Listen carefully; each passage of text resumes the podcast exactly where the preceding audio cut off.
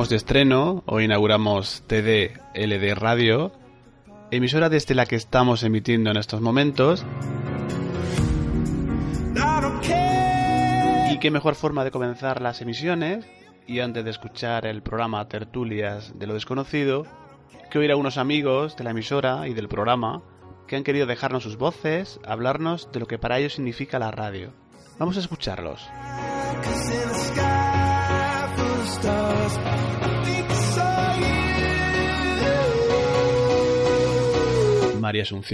Para mí participar en, en tu radio es muy importante.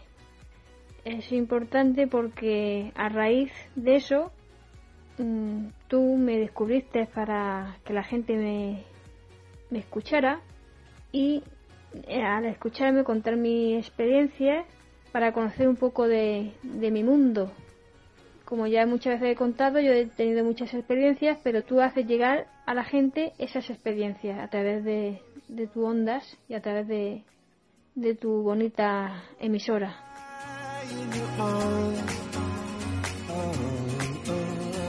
Serás Dios. Pues para mí la radio prácticamente lo es todo porque no soy de ver televisión, de hecho llevo desde los 14 años con la radio y si empecé con esto de- del misterio fue por empezar a escuchar a La Rosa de los Vientos, como me imagino que muchos de nuestros oyentes también habrán empezado escuchando La Rosa de los Vientos.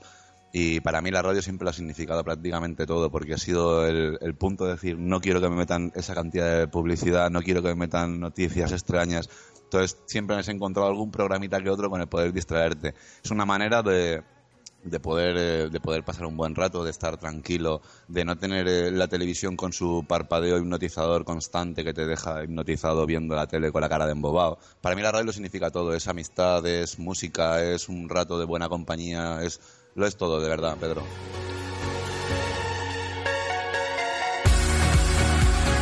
Buenas, hola, soy Paco Bebiar, soy de Valencia ciudad y nada, eh, para mí la radio es un medio muy interesante, muy bueno para poner en contacto a la gente, te hace mucha compañía y es un, es un medio cultural grandísimo, vastísimo y es lo mejor que hay. Y las radios online, las radios radios puras, eh, tipo podcast, todo lo que sea servir eh, de comunicación es bueno para, la, para los humanos y para enriquecernos culturalmente sobre todo. Y muchísima compañía que tiene.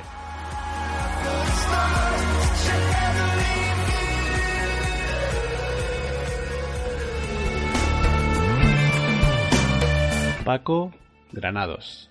Bueno, pues para mí la radio, aparte de ser el medio de comunicación más, más cercano, más fiel, es como si fuera un, como si fuera mi amiga, mi compañera, me acompaña en el trabajo y luego por las noches, pues, si no pongo la radio, no, es como si me faltara algo.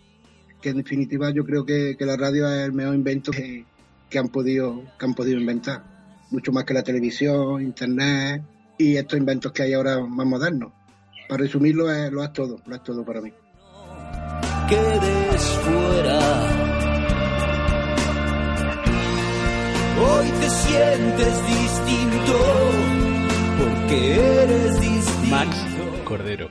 La radio es compañía, es, eh, es, es el medio por excelencia, es el que está ahí las 24 horas, es inmediatez, que eso es muy importante. Usted, si sucede un- una desgracia en algún lugar, eh, al menos aquí en Costa Rica, que tenemos eventualmente cada tantos años, cada cierta cantidad de años, que tenemos eventos sísmicos de, de magnitudes tan grandes, eh, se va la electricidad y ¿qué es lo que tienes a mano? El radio. Escuchas la radio en tu móvil, escuchas la radio con un par de baterías, eh, lo tienes a mano. Es la compañía, es el que te guía, es el, que está en momentos de emergencia. Eh, la radio, sin, sin discusión alguna, me parece a mí que es el medio eh, de excelencia donde aprendes, donde utilizas la imaginación. No hay nada como escuchar un buen relato de terror eh, ojalá eh, bajo la luz de la luna, con velas, escuchando, y entras a un mundo, entras a tu mente, empiezas a, evolucionar, a utilizar tu mente, a trabajarla. Eso es la radio, algo que no te da ningún otro medio, eh, es todo un mundo.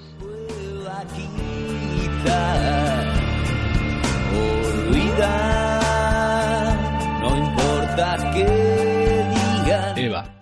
Pues mira, Pedro, para mí la radio es un medio que ha conseguido acompañar a la soledad de muchas personas y ha entretenido a muchas otras. Esto es para mí la radio. Hoy te sientes distinto porque eres distinto. Lo que fue siempre lo mismo. Warner Soto. Bueno, la radio este, son tantas cosas como lo dicen ellos. Eh, la espinita de esto nos, nació sin ser nosotros profesionales, ni mucho menos. Somos empíricos en esto, simplemente porque nos gusta. Eh, hemos conocido bastante amigos eh, por esto de la radio. tal vez pensarán que somos periodistas, pero no, no, no, no somos, somos, somos empíricos. simplemente nos gusta y, le dedicamos tiempo a esto. Esto es tiempo. O sea, todo el, todo el mundo que hace radio eh, tal vez podrán en programas escuchar una hora, dos horas, tal vez de un programa de radio o el que hacemos nosotros, pero esas dos horas implicaron tal vez diez horas de grabación, de corte, de que quite, de que pone, o sea, hay que, tenerle cariño, hay que tenerle cariño a esto.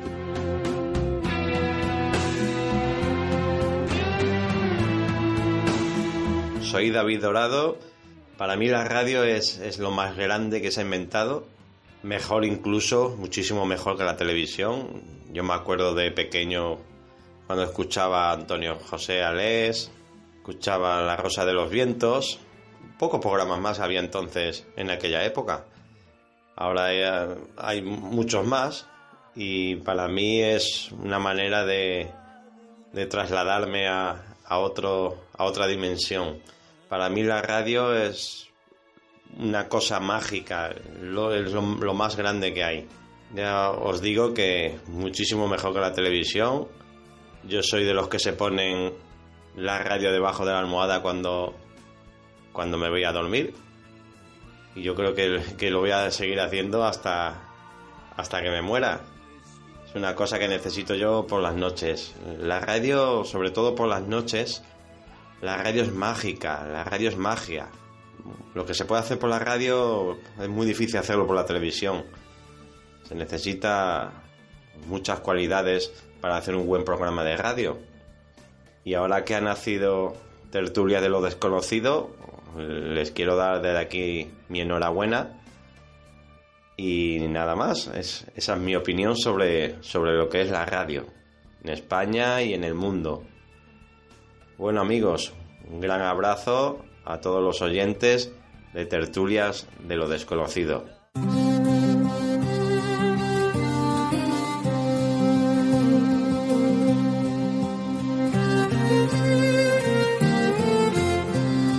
Preciosa melodía de Luar Lubre, escuchamos a Lorena Echegaray.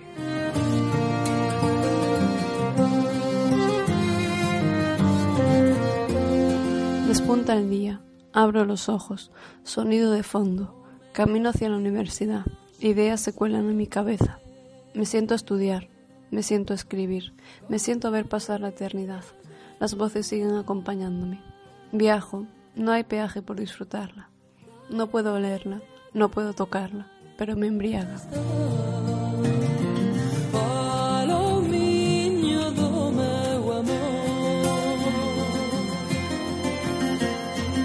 Si las obligaciones me asedian, espera paciente. Fiel amante del tiempo, su sabiduría no conoce límites. Me enseña sin darme cuenta. Aprendo sin esfuerzo. La siento mía, amante experta, te descubre aun cuando quieres esconderte. Muchos la amamos, pero se muestra indiferente. No es de nadie. Cierro los ojos, la sueño, sueño su sutil presencia en mi habitación, expectante, mimándome con dedicación. Despierto, todo es real. Allí está ella. Oigo su susurro. Mi radio.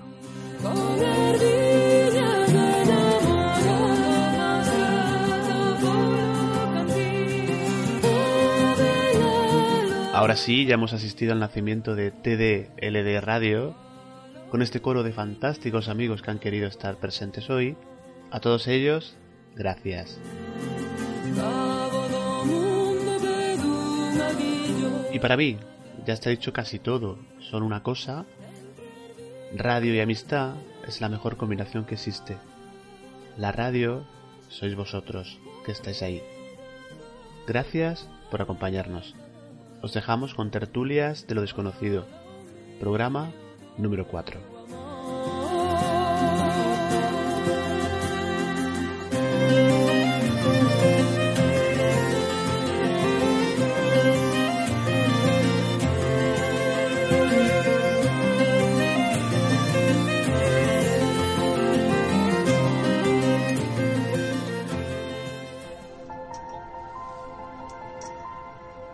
Dejes que nadie te diga que no puedes hacer algo. Ni siquiera yo.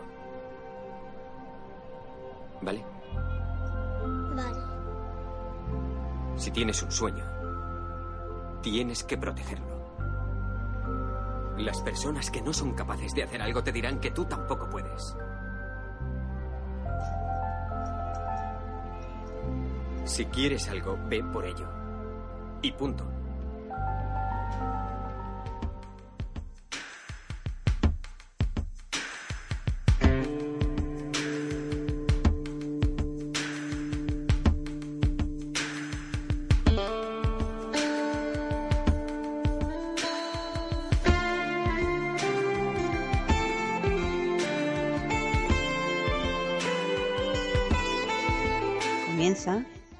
Tertulias de lo desconocido.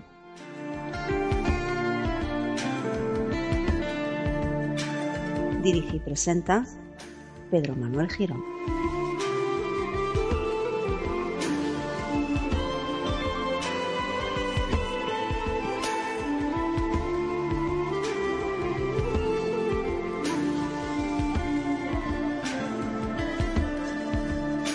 Me gusta iniciar cada programa de tertulia de lo desconocido con un extracto, un momento concreto de alguna película, alguna frase que nos pueda servir de arranque, quizá a modo de declaración de intenciones. Este que acabáis de escuchar se lo dice un padre a un hijo, es Will Smith, interpretando a Chris Garner, narra la película Las vicisitudes, del que hoy en día es un millonario emprendedor, conferenciante y filántropo estadounidense. En definitiva, luchar por lo que vosotros creáis, aunque os intenten desmoralizar o cortar las alas. Buenas noches, gracias por estar al otro lado de la radio. Ahora sí, comenzamos.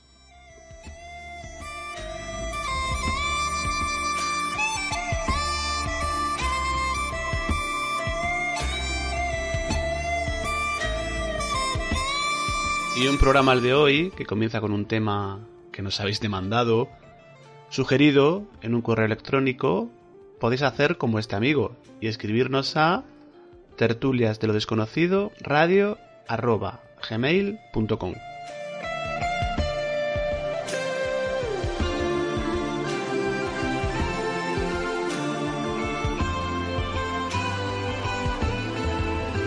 Vamos allá con apariciones marianas.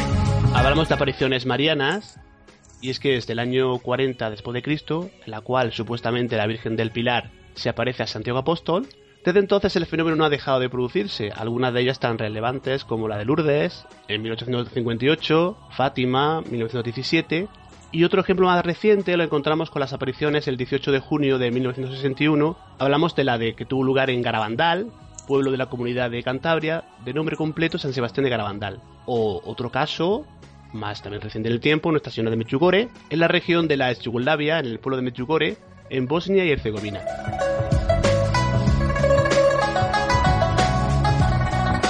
Si bien todavía no cuentan con la aprobación oficial de la Iglesia, pues esto ocurrió el 24 de junio de 1981.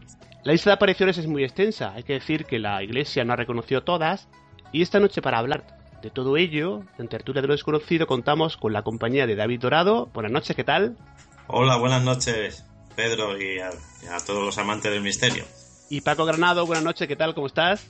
Hola, buenas noches estamos muy bien y, un saludo para David, para ti y para todos los oyentes. Y otro para ti. Los dos asiduos desde el primer programa, allá por enero que comenzamos, pues evidentemente desde el principio han estado conmigo, con el programa y siempre es de, agradecer, ¿no? Para mí es un placer estar en tu programa, Pedro, ya lo sabes. Yo como en casa, ¿no?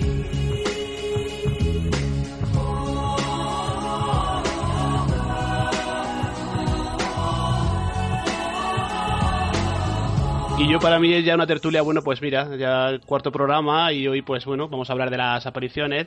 Y antes de nada sí me gustaría, bueno, poner de manifiesto que en este programa Tertulia de Desconocido respeta todas las creencias de toda índole. Nos acercamos a este fenómeno bueno, pues con sumo respeto y con la intención de poder poner en claro, al menos intentarlo. Ya sabéis que los temas religiosos y políticos pues levantan pasiones, ¿no? Son un poquito espinosos, sí. Vaya que sí, levantan pollas. Pues bien, tenemos un grupo en Facebook a vuestra disposición de los oyentes, Tertulia de lo Desconocido, donde podéis comentar, opinar, ya sabéis. La única limitación es el respeto y la educación. Un grupo que poquito a poco pues ha crecido en muy poco tiempo, desde el 8 de enero que se inauguraba, pues ya ronda los 1500 eh, seguidores, ¿no? Y bueno, y con permiso de, quería hacer un, inciso, con permiso de los, de los trolls, porque bueno, ya sabéis que aparte de, sabéis que en Facebook pues, hay, hay personas que se dedican un poquito a, molestar. Para que no sepa lo que es un troll, rápidamente lo cuento, es alguien que entra y lo que intenta es molestar, desacreditar, mofarse o hacer que la, hace la gracieta. Para ello, sinceramente, les invito al Club de la Comedia, que a mí me encanta, ¿no? Me encanta el humor. Y al menos quien me conoce bien lo sabe. Y dicho esto... Yo los llamo magufos del misterio. También se le llama magufo, efectivamente. Sí, magufo del misterio.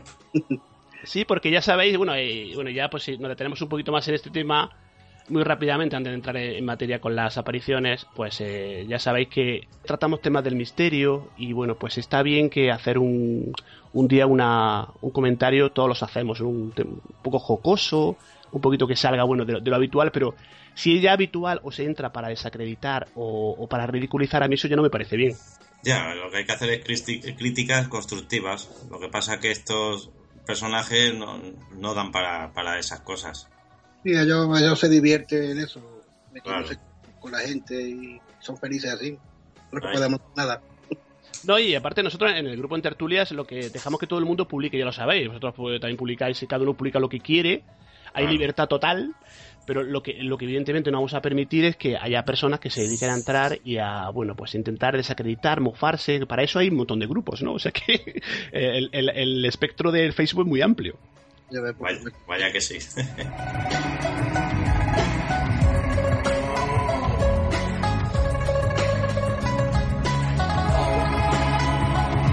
Muy bien, pues vamos, a, vamos al tema que es lo que realmente aquí no, nos convoca, ¿no? Y claro, Paco, David, primeramente creéis que, bueno, pues eh, vosotros pensáis que la, que la Virgen se manifiesta o esas apariciones son podrían ser otra cosa. Que empiece el que quiera. Bueno, empiezo yo. yo personalmente pienso que sí. Pero yo creo, será porque han educado desde, desde pequeño no a, creer en Dios. Estar en un colegio de monjas que también te meten un poquito más también de lo que es la vida de Dios y creer en él. No creo en la iglesia. Lo que es que hay un ser superior, sí, pero en la iglesia me cuesta más, más trabajo. Pero yo creo que sí, que, puede haber manifestaciones de la Virgen. Lo mismo que también pienso que hay muchas que más que todo lo que se mueve es el tema económico. Porque cada, en cada aparición hay que hacer una ermita y ya se venden imágenes, se venden medallas, se venden... Y ya eso es como una forma de negocio. Claro que eso ya no lo veo yo bien. Pero de que se pueda aparecer la Virgen, yo pienso que sí. ¿Y David? Yo no creo, yo, vamos, yo soy católico, pero no soy, no soy practicante, vamos, no, pocas veces me veréis en, en una iglesia, porque como dice Paco, yo no creo en la iglesia, pero soy creyente, yo creo en, en Dios, ser supremo, pero no creo en, vamos, en absoluto en la iglesia, y más leyendo lo que he leído y, y viendo lo que veo. Y tampoco pienso que la... Ahí sí que contradigo un poquito a Paco. Yo no creo que la Virgen se aparezca. En, ningún caso. Todo es eh, con motivos económicos, para vender, como ha dicho él. Yo no creo que la, que la Virgen se aparezca a nadie. Únicamente que si hace milagros, los hace y punto.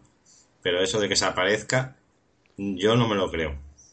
No, y aparte, una cosa interesante es que los mensajes siempre, bueno, en estas apariciones siempre hay mensajes y normalmente suelen ser o de tipo apocalípticos o digamos que son para, bueno, son muy, pues que debemos de rezar, que vayamos por el buen camino, o sea, son siempre muy, muy lineales, no sé qué pensáis. Sí, sí, la verdad que sí, que son siempre, siempre son los mismos. Y lo que yo no entiendo, que siendo la Virgen, siempre hay que montar una ermita. Una ermita es gasto de dinero, gasto de, de materiales, gasto de todo. Habiendo tanta hambre ahí en el mundo y habiendo todos los problemas que tenemos, ¿no? Yo creo que la Virgen se centraría más en lo que es quitar la guerra, quitar el hambre, que nos pidiera eso, no que construyéramos un- una ermita que es un gasto de dinero y eso es lo que yo pienso, que por eso creo que hay apariciones, pero que siempre va todo basado en lo económico, en los dineros, y ahí es, pues, mucha gente pues por eso no, lo mismo no cree, por eso. Claro, yo creo que la Virgen no se va a aparecer y, como dices Paco, no, va a quitar la guerra, porque la guerra la hace el ser humano. Claro, eso sí. Dios nos dejó a, a los humanos al libre albedrío y, y somos nosotros los que provocamos toda- todas las cosas. Eh, por eso, o sea, en, en mi opinión, vamos. Eh, los detractores de, de este, de este tema, los que, bueno, pues que evidentemente no, no creen que yo tengo muchas dudas, pues claro, dicen que, a ver, ¿por qué la Virgen no se aparece, por ejemplo, pues a una persona que sea, que no sea creyente, ¿no? O por qué siempre se aparecen a, a niños o a personas de un bajo nivel cultural. Es que es, prácticamente, digamos, si, si os dais cuenta, en todas las apariciones, Fátima, Lourdes, Medjugorje, siempre son a niños. Los mensajes son prácticamente similares, son prácticamente un copia-pega. Y entonces, claro, ¿por qué no se aparece la Virgen eh, a, pues, a personas, por ejemplo, que no crean, ¿no? O a... Yo creo que sería una, una constatación realmente de que, de que, bueno, que si creemos en la, en la, en la divinidad como María, ¿no? Como pues ese ser supremo, ¿no? ¿Por qué no se aparece a, más gente? Sí, ahí está el misterio de, esto también. Que tiene razón, Pedro, que, que siempre a todo el mundo que se le aparece a eso. Son niños que está todo, todo cortado por la misma tijera. O son niños, son personas así como incultas, mayores. Y es verdad lo que dices, que a personas que no crean en Dios no, no, no se le aparece. Y yo creo que si hay un Dios que lo hay, los trata a todos por igual, pienso yo. Eso es igual que los casos de fenómenos paranormales. Casi siempre son personas que, que son muy creyentes a los que le suceden. Pocas veces un ateo me ha dicho, ah, pues ahora sí que creo desde que me pasó esto. Siempre son personas creyentes. Por algo será, no sé. No sé si Paco David en este momento no, no, lo, no lo sé, pero comentabais que, que siempre que hay una aparición, pues luego eh, da lugar a. Parece que la Virgen ordena que se, que se construya una ermita y que y a partir de ahí se empiezan a vender montones de, de artículos relacionados. Y Con es la- claro. Sí, dime, Paco, dime. Sí, sí, digo que eso, que, que lo que dice, que a raíz de ahí ya empieza a, a generar dinero, lo que, lo que es, y ese dinero ya no sabemos a qué bolsillo va. Incluso, eh, a partir de un caso que ahora, ahora después comentaremos, el de Amparo Cuevas, ¿no? en las de, Madre del, mía. del. Escorial, que incluso dio, dio lugar y ha dado lugar a vender eh, incluso el agua, el agua que, bueno, de, un- de una fuente cercana, se, creo que se ha llegado a, creo, creo que estoy en lo cierto, a incluso a comercializar, o sea que, porque tenía supuestas, bueno, se le atribuían, era, era milagrosa, ¿no? Sí, porque supuestamente le digo a la Virgen que, que ese agua iba, iba a hacer milagro, iba a curar. Y ella aprovechó para venderla. Yo creo que, que- que un icono en España de las apariciones marianas es Amparo Cuevas, que en paz descanse, por Sí, supuesto. sí, sí. Pero, pero luego se ha demostrado que es todo, que es todo un fraude. vamos. No hay pruebas, no hay nada de, de- de- de nada. vamos. Ya, ya que hablamos de ella, bueno, entra- entramos un poco en, en materia con Amparo Cuevas y esta- estas apariciones. Es un tema muy polémico, ya lo sabéis. Era, ella era una, una chica de normal, de servicio. Un día se, se da cuenta que tiene, bueno, estigmas, que para que no lo sepa, que la gente que no lo sepa, bueno, pues son señales, en, marcas en el cuerpo de, eh, de la supuesta, pues, eh, bueno, el, lo, lo, que pasó Jesucristo, ¿no? A partir de ahí, pues, eh, se da una serie de apariciones y se monta un tinglado tremendo.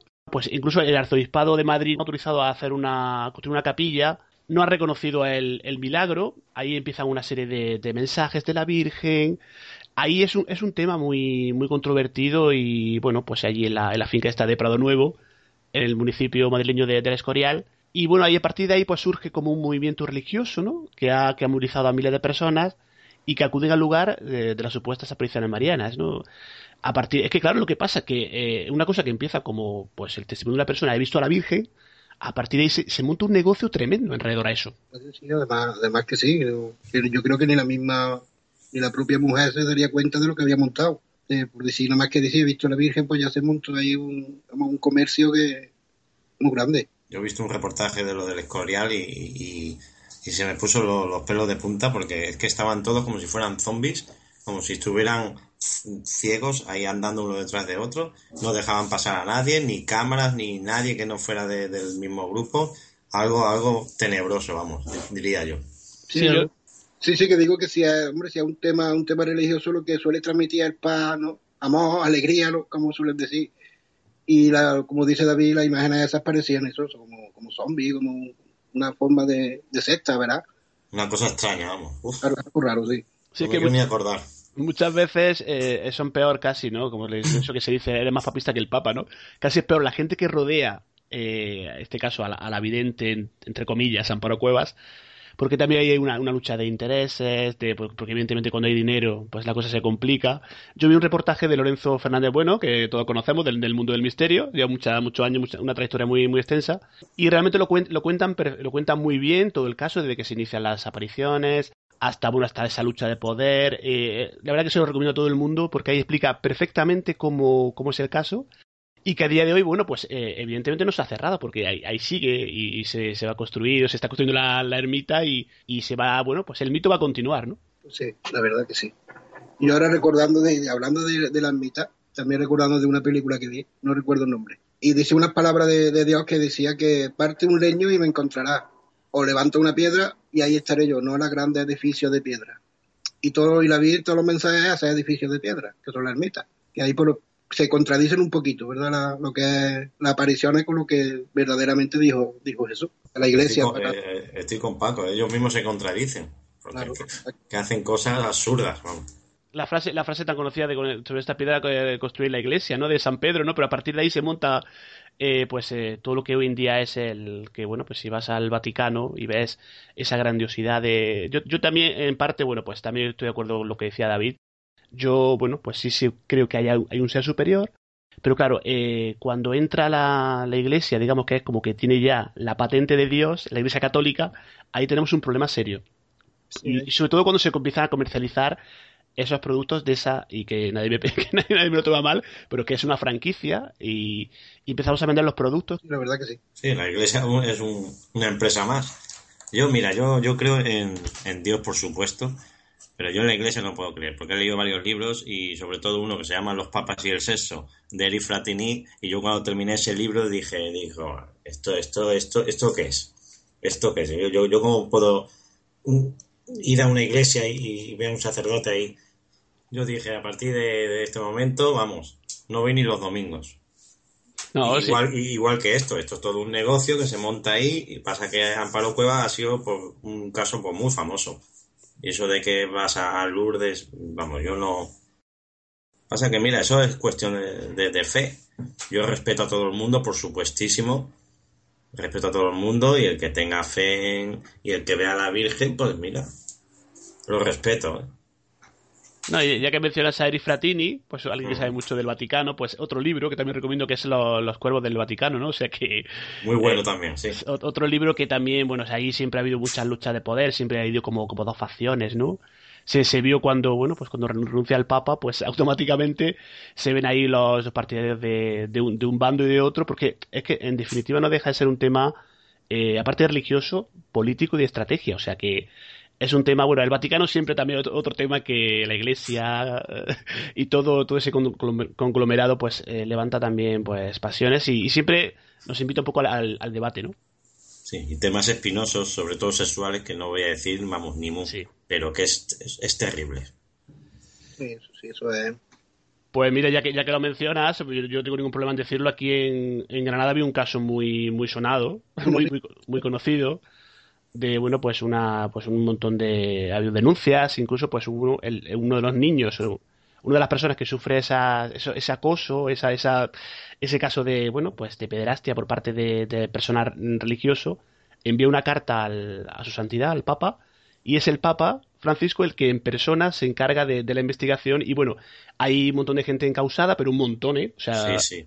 no sé si conocéis el caso. Sí, sí, sí, lo, lo escuché el otro día, sí, ya hace tiempo.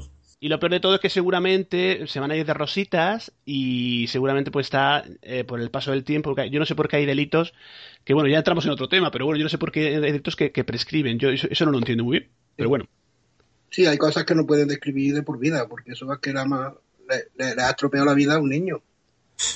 Para siempre, vamos. eh, No, ya- eh, es que detrás de la iglesia hay, hay, hay cosas muy, muy grandes. Por eso, tre- entre ellos mismos se, se van tapando.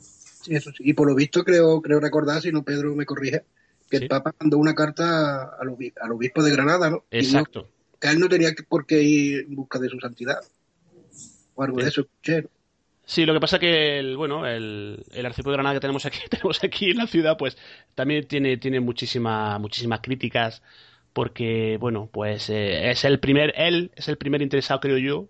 Si yo Sí, soy, yo soy, digamos, el responsable de, de una, de una sección de, de una, de una, una- un tema local, pues yo soy el primero que quiero o debería querer, pues que eso se esclarezca, ¿no? Porque hay que el, el caso es es tremendo, o sea, una cantidad de, de, de, bueno, pues abusos de todo tipo y la verdad que ha sido muy muy sonado y, y sigue sigue todavía pendiente de- del tema judicial.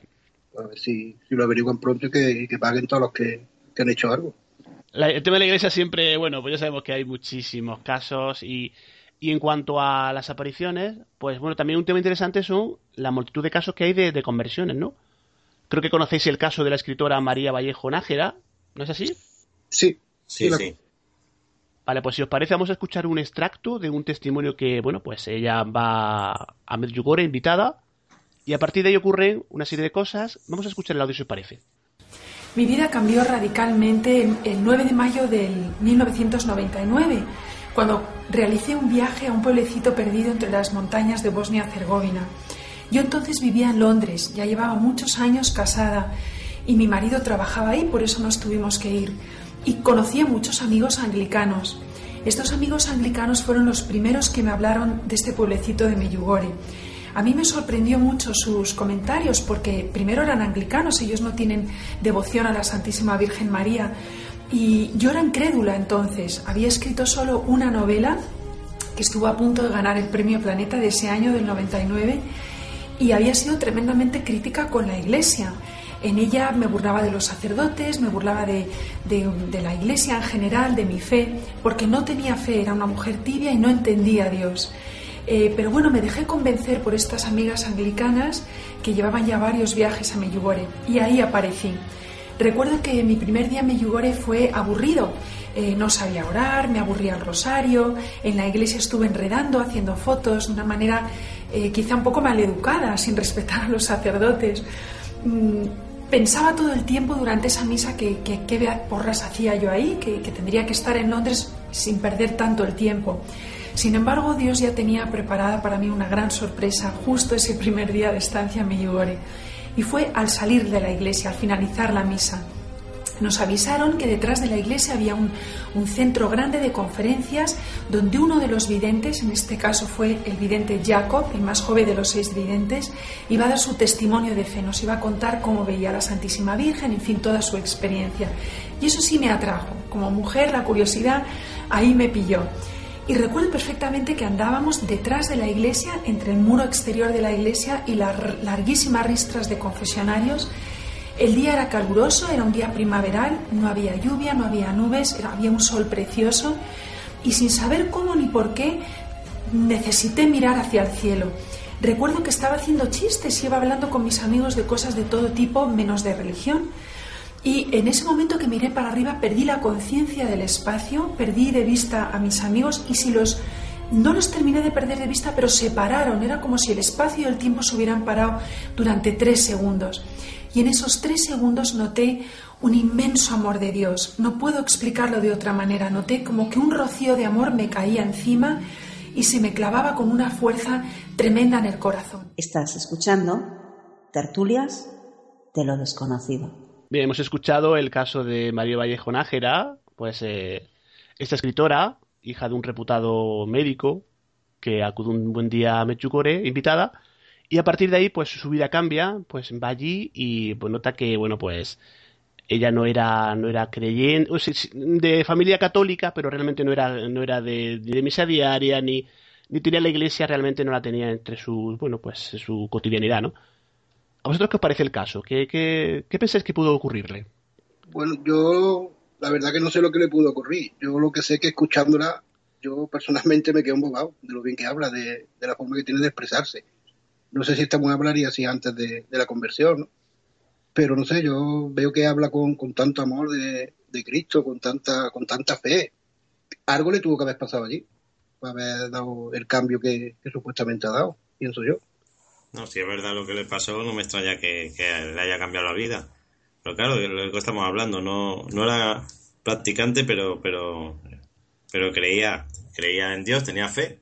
Era creyente, claro. Era creyente, exactamente. Y estamos otra vez. Pero bueno, yo no, ni duro ni dejo de dudar. Si eso le ha pasado realmente, eso, eh, mira, le cambia la vida totalmente a una persona dice ella que, que, ella escribe, pero que no escribe para el público, que Ya, ya. escribe, que escribe para Dios, que ella le da igual que las críticas, si son buenas o son malas, que ella escribe para Dios, lo que siente y lo que, que gustándole a Dios, que ella está contenta. No, sí, lo tiene, lo tiene muy claro. Ella, ella, eh, antes de, de este hecho escribía, pero otro tipo de cosas, de, de otra- otras temáticas.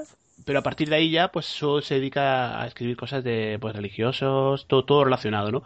Y el tema de Medjugorje es muy interesante porque, bueno, pues allí, eh, allí se convocan miles, miles de personas. Es una cosa, es una devoción tremenda lo de lo que ocurre allí en Bosnia y Herzegovina. Y hay un caso muy interesante que os quería comentar, y es que, bueno, pues durante los, esa tremenda guerra de, Bosnia y Herzegovina, la guerra de los Balcanes, ahí, pues ya sabéis, hay un montón de bombardeos a un montón de sitios de, esa zona, ¿no?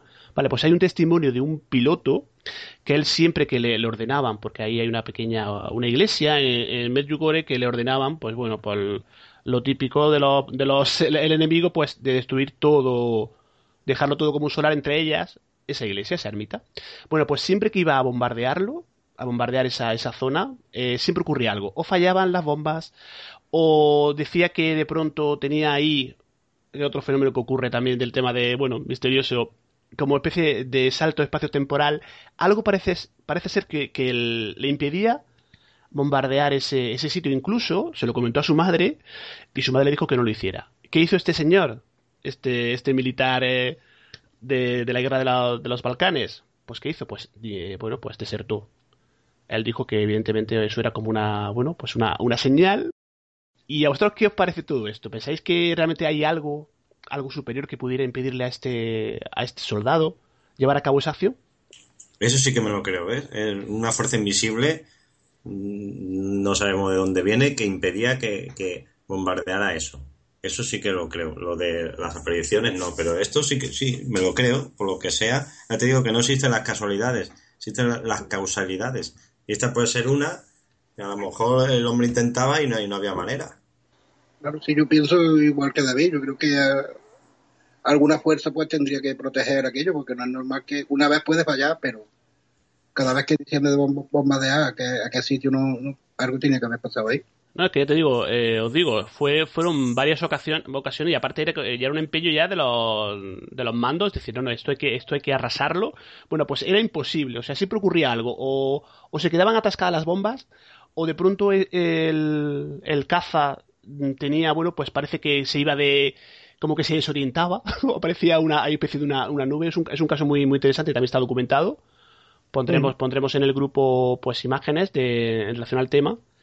Y bueno, pues claro, es todo esto que, que engloba pues el tema de las apariciones y, y, ot- y otra cosa muy interesante, otro caso que ocurre en esas apariciones es la denominada danza del sol. Bueno, ya sabemos que científicamente eh, es imposible que el, sol se mueva, ¿no? Porque si no nos iríamos todos a- al garete. Pero hay, en tres apariciones, el 13 de julio, el 19 de agosto y el 13 de septiembre de 1917, a tres jóvenes pastorcillos, la Santísima Virgen María prometió que, bueno, que al mediodía el- del 13 de octubre de la campiña Cova de Iria, cerca de Fátima en Portugal, les revelaría su identidad y les mostraría un milagro para que creyesen. ¿Sabéis cuál es ese milagro? Pues es la danza del sol, que por lo visto es- pues se pudo contemplar, o, o hay, dicen que unos 100.000 personas pudieron contemplar, pues algo así como que el sol se mueve. ¿Vosotros creéis en esto?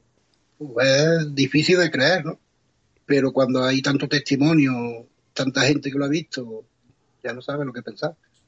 Hombre, yo personalmente, si se aparece la Virgen, pues puede moverse solo, ¿no? Pero que yo pienso que sí, que, que pudo haber ocurrido eso.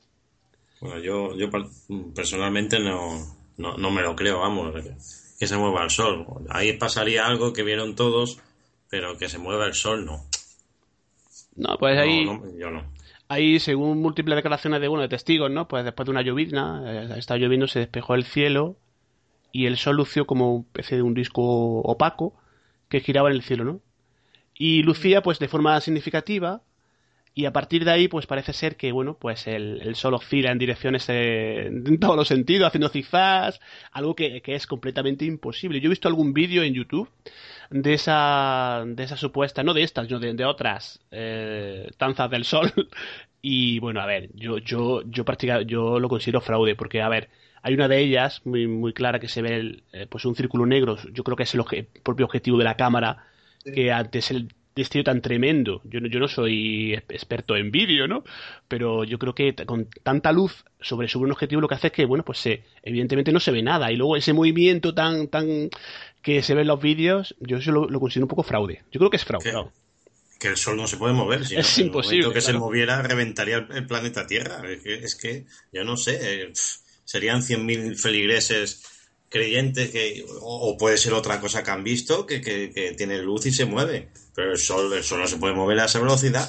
Uf, Digo, muchas veces es como dicen, no me acuerdo ahora la palabra, como la mente colectiva, que uno dice se está moviendo y todo lo sí demás sí. que no se mueva. Y por eso hay tantos testimonios de que opinan de que, de que sí, que, lo han visto. No, y ahora, ahora, que decís, estabas comentando esto, me acuerdo de un, caso también cercano donde yo, donde yo estoy, en Baza, en Granada, pues es el muy, muy conocido, el Santón de Baza, que en estas, en este tipo de, decía que la gente mirara al sol. O sea que imaginad la cabeza de ese señor que decía, mirad al sol, pues claro, hubo un montón de gente, ¿qué pasó?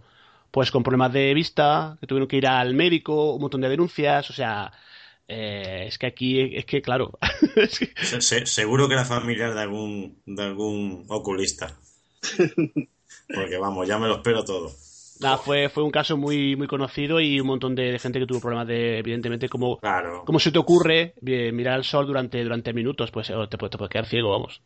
Y en este tipo de, de casos no pensáis que puede, pues, eh, Paco lo apuntaba así antes, un poquito así de abuela pluma, de no puede haber especie de un, de un estado alterado de conciencia, que todo el mundo pues eh, se ponga en sintonía y todo el mundo crea lo mismo, todo el mundo sienta lo mismo, porque incluso cuando, cuando est- estas videntes eh, caen en trance es que incluso la- le- les, les pinchan, eh, incluso hay, hay médicos que han atestiguado que bueno que realmente están, están como en otra, en otra dimensión, ¿no? Sí, lo, lo que ha dicho Paco es muy interesante. La verdad es que, es- mira, he estado pensando en ello digo, tiene muchísima razón. Igual que cuando se hace la Ouija, es como si todos se conectaran mentalmente de alguna manera. Muy acertado Paco ahí. Gracias, David. Es que pienso la verdad que, que es así, que tú dices como el tema que hemos dicho de la psicofonía, tú dices esto y si tienes Sí, mucha sí. va a creer esa persona, aunque no veas nada, está diciendo, sí, sí, es verdad, mira, esto es, es así, es. La mente sí. no la conocemos y la mente nos juega malas pasadas muchas veces, y la fe, la fe también nos juega demasiadas malas pasadas, también. Pues invitamos a todos los oyentes que, bueno, estamos comentando en el grupo Tertulia de lo Desconocido, hablando de las apariciones marianas, que hay, pues, hay cientos de casos, hay muchas que no, la mayor parte de ellas no las reconoce la, Iglesia, hay contadas eh, en las cuales hay ese reconocimiento por parte de la autoridad eclesiástica, y bueno, es un tema que, pues como estamos viendo en el debate con David Dorado, con Paco Granados, pues eh, hay controversia. Así que bueno, pues evidentemente que cada uno opine lo que lo que quiera. Yo particularmente, yo siempre me siempre me mojo. Yo creo que lo que hay es, mm, desde mi punto de vista, hay un interés económico. Yo no digo que a lo mejor a alguna persona no se le haya parecido alguna vez algo un, un ser superior, una entidad, pero claro, eh, tildar decir que es la Virgen María. O, cuando hay otra otra cosa que no hemos comentado es el, el tema este de los eh, de los milagros en pues en en imágenes imágenes que no sé si conocéis casos de bueno, imágenes que empiezan a, pues lo típico, empiezan a llorar, que empiezan a sangrar. No sé si conocéis algún caso. No, yo personalmente no, vamos, caso de haber leído, de haber, pero no, por aquí no, no ha habido casos de esto. Yo lo conozco los clásicos, que casi todos son fraudes, pero así uno, por ejemplo, de aquí de Valencia, pues yo no conozco ninguno. Y hay una, un caso de aparición que, que conoce Paco, que nos va a contar, y creo que es en el Higuerón, ¿puede, puede ser? Sí, Pedro, en el Higuerón, al lado de, de, Herrera, que es el pueblecito más grande, porque la gente se sitúe. Pues allí hace ya, yo fui hace ahora unos 11 o 12 años que estuve yo allí. Y la verdad que fui por el interés que había, que mucha gente iba allí y digo, mira, pues yo voy a coger mi coche y cogí mi mujer y nos fuimos a ver lo que pasaba allí. Y resulta que estando allí, pues, se nos apareció la Virgen, la supuesta Virgen. Pero lo que me extrañó es que no podía aparcar los coches sea que tenía que aparcar los 100 metros antes de llegar a donde se aparecía la Virgen. Que es lo que a mí ya me extrañó. Digo, pero bueno, aquí se aparece la Virgen, lo mismo es que está cerca como que está, como que está lejos, ¿verdad? Claro. Pues, y no podía, a cierta hora no podía subir el carril. Pues bueno, estábamos allí sentados y nos apareció y nos salimos de los coches y sí íbamos andando hacia donde estaba la Virgen, ¿no? Pero conforme iba andando, iba desapareciendo. Y cuando llegáramos a la, cuando llegábamos a la altura ya no había Virgen, no había nada. Claro, y ya por todo el mundo rezando, todo el mundo se me apareció la Virgen y todo. Lo que ahí yo vi raro, de que tuviera que estar a cierta distancia, pues si no, no se aparecía. Además, lo decía la gente que, iba ya, había estado viendo allí mucho tiempo. No es que si nos acercamos más, nos aparece. Pues visto, se aparecía la Virgen, se aparecía el Señor también. La Virgen. Una, una, una, Virgen muy tímida, ¿no? Si te acercabas no desaparecía, o sea... Conforme que iba, iba andando por el carril, se iba perdiendo, se iba perdiendo, y cuando llegaba allí no estaba la Virgen. Y, y, una pregunta que me surge, ¿qué era? ¿De día o de noche la, la apariciones? De noche, de madrugada. No sé. Yo cuando la vi sería a las 3 de la mañana. Y siempre ha sido de, de día, no, no conozco yo ningún caso de que la hayan visto de día. Yo creo que era de noche sobre las 3, las 4, las 5, por ahí, por ahí. Siempre de noche. Sí, sí porque ahora que lo dice, yo recuerdo algún, algún reportaje de investigación en el cual, bueno, sí se veía una, una luz, ¿no?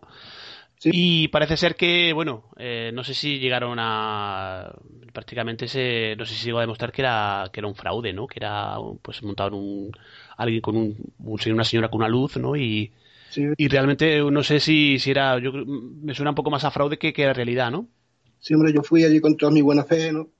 Sí. Para lo que veía, pero cuando yo vi el reportaje, la verdad que se me cayó, como dicen, un mito, ¿no?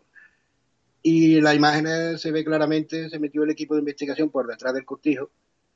No lo, no lo sabían ellos y en cuanto apareció la Virgen vieron que era la, la señora que allí, la supuesta vidente, que iba, estaba vestida de, con un manto, con un farol, y la vieron que entró a su casa, por lo visto se cayó también la mujer a la hora de entrar a su casa, el marido salió y la cogió, y cuando giró la cabeza se vio que era ella. Que verá que más claro, hay gente que sigue creyendo, pero es, como hemos dicho antes, que lo que tiene sin mucha fe ya sea ya son tan, tienen tanta fe, tanta fe en eso que por mucho que le diga, por mucho que vean, van a decir que es mentira, que eso, que eso no es así, que ella se vistió porque le daba cosas de la gente, porque la bien llevaba tres o cuatro días sin aparecer y la gente estaba desesperada, pero que, que pasó así no, y lo pilló. No, porque yo, yo creo que se aprovechan de, bueno, de la necesidad de, de mucha gente que, que, que atraviesa situaciones malas en la vida, tienen problemas médicos, eh, económicos, eh, no sé, que sin trabajo. Pasa igual que pasa igual que el tema de las videntes, ¿no? Y este tipo de cosas, ¿no? Muchas veces, ¿no?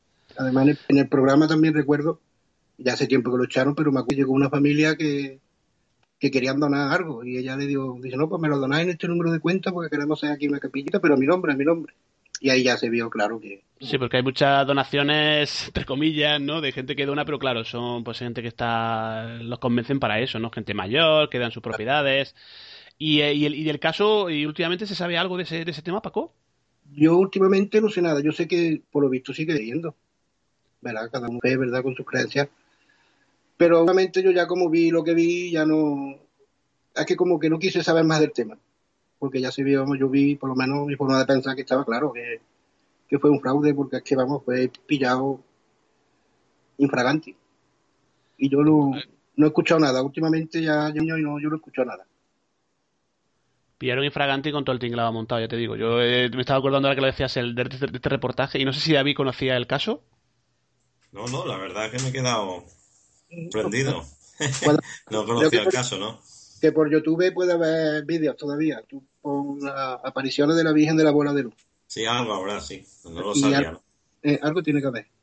Es que ese, es- ese es el problema, que, que hay gente- siempre gente que quiere sacar el beneficio de este tipo de, de las creencias de la gente, porque hay mucha gente con necesidad de creer, ¿no? Yo creo que ese es el, ese es el fundamental problema.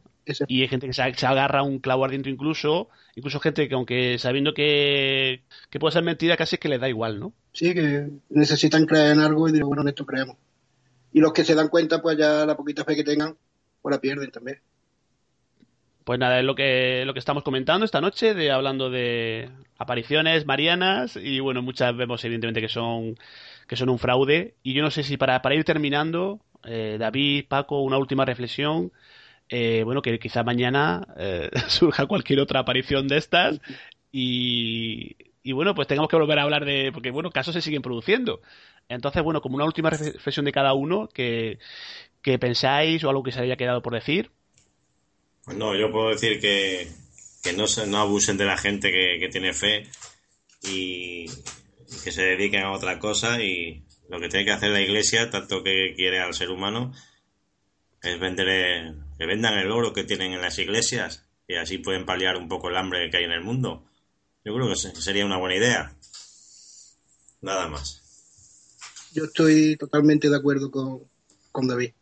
Que dejen a la persona su fe tranquila, que cada uno sabe en quién tiene que creer, que es en Dios. La gente que ve vírgenes es gente que ve, que yo creo que se puede aparecer a virgen, ¿verdad? Pero que no le coman, que no le coman la cabeza a nadie, menos sacar, sacar el dinero como se lo saca. Bien, pues como última reflexión yo creo que está muy bien. Yo suscribo lo de lo que dice David, de, de esa, de esa pomposidad de- del Vaticano, tanto oro, tanta, tanta riqueza, pues es una, sería una buena forma de, si realmente te quieres implicar con la gente y quieres ayudarle, hay mucha gente que lo está pasando muy mal, ya lo sabemos, pues vamos a ayudarles, pero de verdad. Vamos a. Una cosa es, como dicen, predicar y otra cosa es dar trigo, ¿no? Así que lo interesante es eso. Pues nada, muchísimas gracias, David, Paco, y bueno, pues siempre os digo, un placer y, y os espero en el próximo programa. El placer es mío. Un abrazo a Paco y a ti, Pedro, y a todos los amigos del misterio.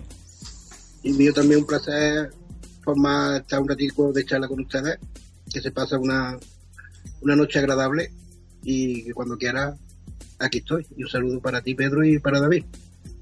Gracias, pues hasta la próxima. Muy prontito estamos otra vez en Tertulia del Desconocido y evidentemente cuento con vosotros. Gracias. A ti. Un abrazo.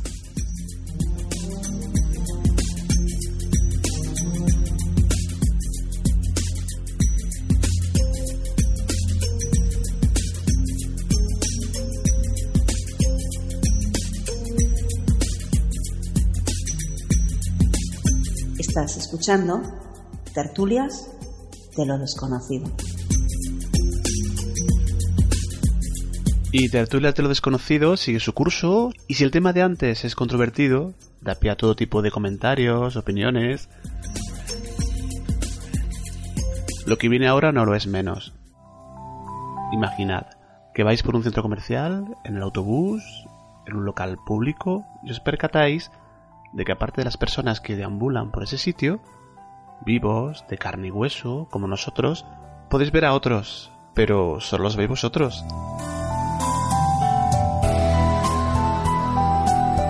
Es el momento de recibir en tertulia de lo desconocido a María Asunción. Buenas noches, ¿qué tal? Hola, buenas noches. Yo aquí muy tranquila, en mi casa. Muy bien, pues eh, como comentábamos en el programa anterior, nos vamos a centrar, si te parece, en algunas de esas experiencias que te han ocurrido y que te siguen ocurriendo, según, según me cuentas, ¿no?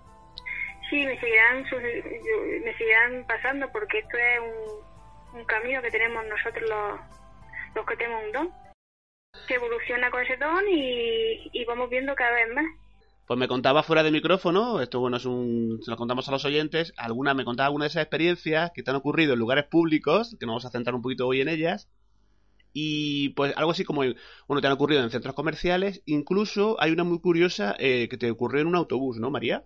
Sí, sí, porque yo, como no tengo vehículo propio, para ir a comprar a un, al Mercadona, pues me cojo el urbano que este- y de eso que voy ya cerca de, del Mercadona, de repente siento una, primero siento la presencia de una mujer y empiezo a visualizarla y me y le pregunto claro mentalmente porque la gente está detrás de mí que qué quiere que porque está ahí y me dice que está perdida. Y le digo yo por qué estás perdida y me dice que, que ha tenido un accidente hace un tiempo que iba al instituto a recoger a, un- a su hija y que ahora no ve ni a su hija ni a su coche y que no sabe dónde está, que está perdida. Y yo le comento, digo, estás perdida porque tú ya no, ya no eres de este plano. Estás fallecida y tienes que irte a, a la luz.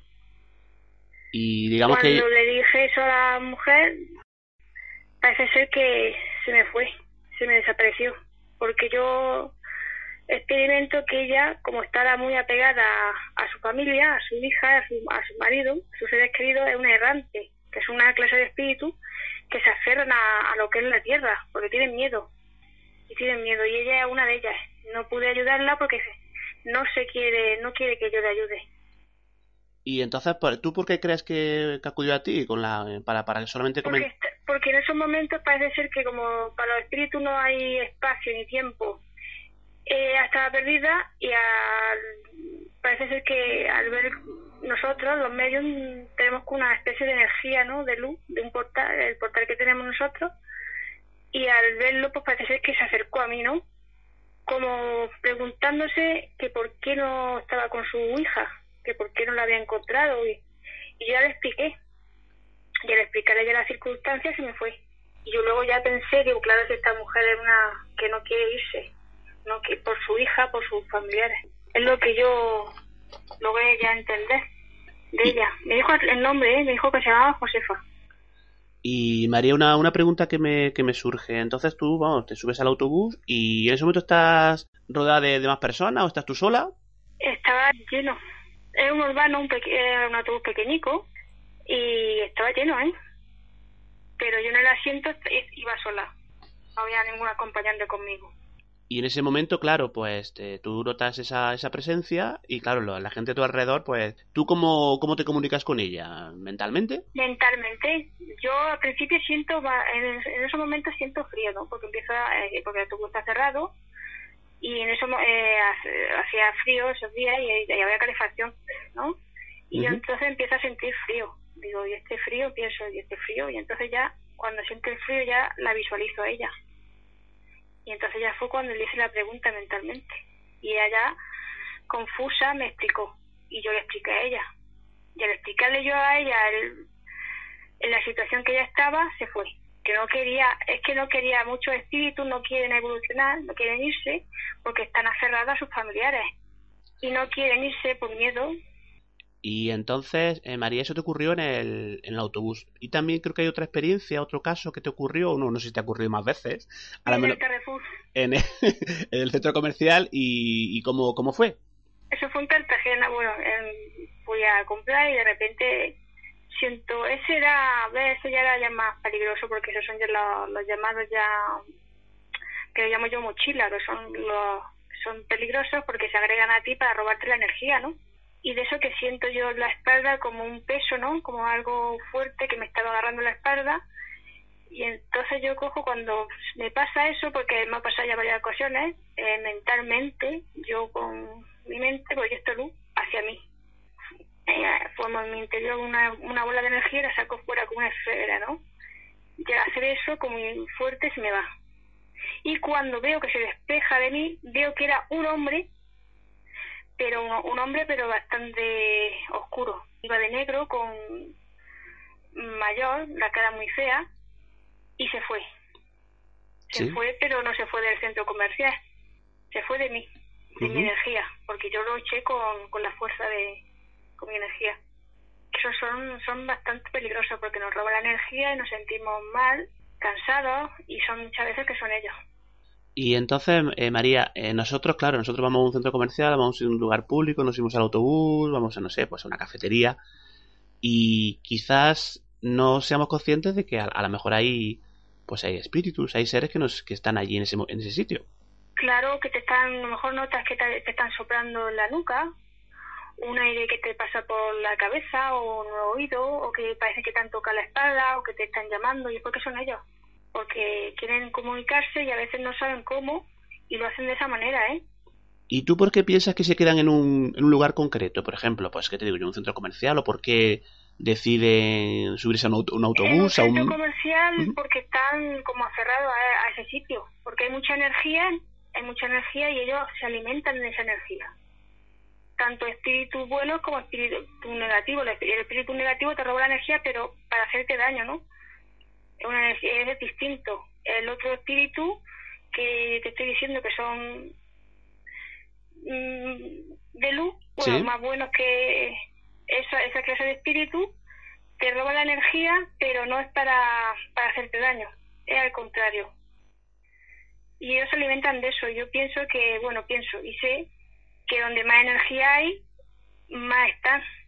En hospitales, en centros comerciales, porque ellos se alimentan de nuestra energía para poder estar en este plano. Y entonces eso te ha ocurrido, pues imagino que, bueno, siendo medium y teniendo esa- capacidad, pues te ocurrirá, eh, digamos que de forma frecuente, ¿no? Sí, sí, hace poco me ha pasado una experiencia muy, muy fuerte. De las pocas, me han pasado fuertes, pero la de hace una semana, fue el lunes pasado, fue una, una experiencia ya muy, muy fuerte, ¿eh? Sí, ¿qué es lo, qué es lo que pasó, María? Pues que estoy sentada viendo la tele, de repente empiezo a sentir mucho frío. Digo, ¿y este frío qué significa? Eh, un frío aterrador que no me lo podía quitar. Y cuando se tiene esa clase de frío, es porque cerca de nosotros hay un espíritu que no es bueno, que es negativo. Pues me acuesto y me y de repente me noto que, que estoy andando por mi comedor, miro la hora, son las, las tres con las tres horas con 23, ¿no? ¿y esto qué pasa? Voy andando y de repente me encuentro como, como dos, dos espíritus, ¿no? Negativos, porque los visualizo, que son oscuros. Empiezo mentalmente a rezar una oración que me sale y de esos momentos parece ser que ellos se van, porque ya empiezo yo a proyectar, porque con la luz, a proyectar luz, en mi casa ellos se, la- van. Y entonces cojo y me y de eso que, cojo y me despierto, pero bueno, pero si yo estoy ahora mismo en, en mi comedor, ¿cómo puede ser que yo esté ahora mismo aquí en mi cama? Y es que parece ser que hice como una especie de astral, pero de otra manera, más corto, en otro nombre. Salí de mi cuerpo para poder echar a esos espíritus porque no querían mostrarse a mí. Eso es que mi, mi espíritu, mi yo interior, luchó, hizo como una defensa para poder echarlos. Con ayuda, claro, de maestros. Tenemos que tener nosotros nuestros maestros ascendidos, que son los que nos ayudan a hacer eso, porque el, el tres, las 3 horas con 23 es porque los maestros ascendidos nos están ayudando a nuestra tarea. O sea que incluso la- los números también en ese momento son, son importantes, ¿no? Sí, sí, los números son muy, muy, muy importantes. Son muy importantes. Porque la, las 3 horas con 33, las 3 horas con. eh, es la hora oscura. Cuando los espíritus de bajo astral se están burlando de Jesús. Porque Jesús murió a las 3 de la tarde y tenía 33 años cuando murió. Y, se está, y, y esa hora es cuando ellos suelen salir. Yo se había oído, ¿no? Que, que más de una experiencia se producen a esa hora concreta, ¿no? De la, de la noche. Sí, sí. En esa hora yo parece ser que me desperté, pero a- no a las 3 y 23, a las 3 y 23. Que es muy parecido, pero no, es cuando los maestros es como ascienden para ayudarme para poder echar a esos espíritus que están en mi casa. Y al final que... A- al final mm, me, me quedo en mi cama tranquila y visualizo una especie de luz amarilla ¿Sí? que me dice con estas palabras, porque era una especie de, de guía espiritual muy fuerte, que me lo dice, me lo comenta, dice, has, has ganado la batalla, pero vendrán otros. De eso que pa- eh, mm, me levanto al día siguiente con mucha fiebre, con mucho dolor de huesos, como un resfriado muy fuerte, ¿no? Y yo digo, ¿esto qué, ¿esto qué me pasa si yo no estoy resfriada, si no tengo tos, ni que no me sentía yo mm, como si estuviese yo resfriado y tenía los síntomas de un resfriado. Y luego es porque según, claro, nos van diciendo nuestros guías, porque yo mentalmente ellos me van informando poco a poco, que eso es por la lucha que yo tuve. Que mi cuerpo físico parece ser que se resintió de lo que hizo mi, mi cuerpo astral. Y por Muy- eso... eh, son cosas que son muy difíciles de contar y son Ya. batallas que también son muy difíciles. No, y tú sabes que hay mucha gente que este tipo de cosas no, no cree, ¿no? Lo estamos viendo continuamente. Hay mucha gente que, bueno, pues son escépticos, que no creen en el- ni en el más allá, ni en los espíritus, ni que haya personas como vosotros que podáis decir que sois medio, que podáis tener ciertas capacidades. Y entonces, claro, a estas personas eh, es muy complicado explicarles eh, una cosa que tú, tú estás viviendo. Sí, porque vamos a ver, ellos hay gente, como tú me estás hablando, que ellos para creer tienen que ver, ¿no? Sí. Si no ven, no creen. Tienen que tener pruebas. Pues yo, yo me enfado con ellos, ¿no? Porque cada uno que crea lo que tenga que creer, ¿no? Sí. Yo sé lo que yo siento, yo sé lo que yo veo, ¿no? Y si yo ayudo a las personas, me siento satisfecha, que es mi gran satisfacción. Que lo que piensen los demás, a mí me da igual. Estoy ayudando, me da igual. Sí, no, y Yo aparte... siento muy satisfecha y, le- y yo muchas veces mm, he tenido muchos casos de gente, claro, que dicen es imposible que tú puedas ver, ¿no? Son cosas que son muy difíciles de explicar. Están. Una, una cosa que quería apuntar, María, que yo quería, pues claro, eh, nosotros en el programa respetamos, ya lo saben, el grupo de Sí, sí, Tertulia yo de Desconocido, respetamos, nosotros respetamos todas las opiniones y, y aparte lo que queremos que la gente, pues opine, ¿no? Pero claro, lo que, lo que sí también hay que decir es que si tú o otra persona que tiene, que ocurre un caso, un testimonio, nos cuenta esto, pues realmente, no, primero, no tenéis ninguna necesidad de, de por qué de tener que inventaros absolutamente nada, y si lo contáis es porque lo vivís así de esa manera, ¿no? Claro, porque ¿cómo lo podemos inventar? Porque yo ya te he dicho muchas veces que yo estoy ayudando a mucha gente en varios grupos de Facebook, ayudo y me dan las gracias, ¿no? Y me dice María, dice, ¿cómo te lo podemos agradecer? Digo, solamente con esa gracia me siento llena, satisfecha. ¿Por qué? Porque veo que mi labor hacia ellos está bien hecha, ¿no? Y para mí eso es un gran logro. No, y, y una cosa que quiero decir también, que lo hace de forma completamente altruista, sin cobrar ni un duro, que hay otra, No mu- otra mucha gente que sí, que que sí no cobra. se puede cobrar con, con, el- con el- con los dones, yo no soy reacia. En, en un don que te está dando Dios no se cobra. Sí, y aparte, y otra, otra aclaración que quería hacer, aprovechando, bueno, pues el programa anterior, dimos respuesta a las, pues a las personas que en el grupo pusieron, querían conocer si iban acompañados de algún, de un familiar, algún ser. María le- les contestó, y evidentemente, bueno, hay gente que sí, sí, pues, eh, eh, con la respuesta que le dio María, pues han quedado contentos, le ha parecido bien, pero otra gente, pues, digamos que, que no, oye, no, no han encontrado la respuesta que a lo mejor esto quiere decir que esto no es, eh, no es fácil. Lo que hicimos el otro día fue, bueno, pues eh, intentamos dar respuesta. María, con toda, se, se brindó y evidentemente es un riesgo. Y claro, no siempre, hay que decir que no siempre se puede acertar. Y bueno, pues e- estas cosas son así, somos- ¿no? Como dice, somos seres humanos. Claro. No somos Dios. Dios es el que no se equivoca nunca, ¿no? Sí.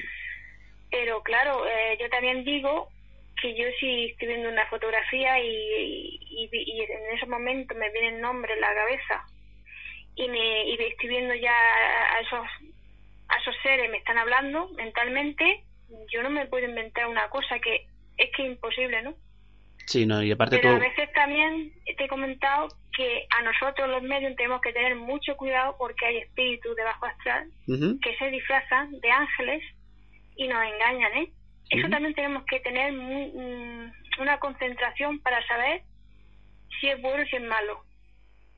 Por eso están los maestros ascendidos. Estás escuchando Tertulias de lo desconocido. No, y aparte para vosotros, para vosotros es un riesgo que, bueno, pues cuando si alguien te pregunta, oye María, pues me puedes, no sé, pues hay gente que te pregunta pues cosas de, yo sé, pues cosas del trabajo, cosas de, del amor, cosas de... Y de evidencia también. de salud, también claro. trabajando con la evidencia mucho. Y, Eh, hay un grupo que Sí. estoy, que estoy haciendo de evidencia, de evidente y de medium. Hago las dos cosas porque puedo hacerlo, ¿no? Sí. Y gente que me está dando las gracias y Y entonces, evidentemente, esto, esto no, no siempre va a funcionar al 100%, ¿no? Es como coger y llamar por teléfono. Eh, la no. comunicación no siempre funciona, ¿no? tú no por 100%, claro, Claro. Es, es verdad. Hay que tener lo que te estoy diciendo, que mucha concentración y saber lo que estás haciendo en esos momentos, y más cuando eres un medio, tenemos es un don que es un- tiene riesgos muy importantes, porque ya te he dicho que nos, nos engañan. Y otra Muchos seres de oscuros que nos engañan con respuestas idóneas y, nos, y, y hay que tener mucho, mucho, mucho cuidado. Pues estamos hablando con María Asunción, en tertulia de lo desconocido, y hay otra cosa que también quiero que, bueno, quería preguntarte, porque sé que últimamente has tenido ciertos problemas eléctricos en casa, y no sé si achacarlo a que las compañías funcionan un poco mal, o que ciertas achar- sí. entidades se quieren manifestar de alguna forma, ¿no? Si fue achacado, yo lo achaqué a un hombre, ¿Sí? sí, porque sentí una energía muy fuerte, pero ese hombre no se me quería mostrar. Es una, otra, eh, como te he dicho antes, un espíritu errante que no quieren irse de, de aquí de la tierra, se aferran, tienen miedo porque tienen miedo a, a irse a un purgatorio, a un infierno, porque tienen miedo, ¿no? Y hay que, y hay que, hay que quitarle ese miedo para que ellos se vayan con mucha mucho amor, proyectarle mucho amor y de- decirle que sus seres queridos están a otro lado y mentalmente mm, hacerles que vean esa luz. Pero ese hombre a mí no se me quería mostrar y yo y esta energía que significa y de esos momentos en la tele ya mm, eh, se me empezó a echar humo. Y es que en el mismo sitio han sido de dos televisiones, ¿eh? ¿Y tú crees, tú piensas que son ellos que se manifiestan de alguna forma? Y ese hombre que yo lo vi, es que, es que lo vi, es que ese hombre lo vi como estoy viendo una, yo he visto espíritu, pero como ese hombre ya verlo como una persona de carne y hueso, es que me quedé asombrada de verlo. ¿y tú crees que lo hacen para, para, que, para que te asustes o algo? Para decirme que estaba ahí, que estaba llevado tiempo por donde yo vivo, por la parte de atrás, me dijo que estaba preocupado por una hermana. Es que me dijo que estaba preocupada por una hermana, que la hermana estaba de, la salud. Y que él no se iba por eso, porque estaba preocupada por su hermana. Me dijo hasta la calle. Y yo dije, pues esa calle está por detrás de mí. Esa calle está por detrás de mí. Y entonces me dijo, dice, bueno, ya volveré para decirte lo que yo quiero. Porque tampoco se quiere ir por su hermana. La hermana se vaya, quizás sea él el que le muestre ese camino para irse los dos juntos, ¿eh? Y entonces uno de las, dice que una de las teles empezó a echar humo, se, se, se quemó, ¿no? Sí, sí, sí. Pero, pero el mismo sitio, la, eh, primero una por la misma avería.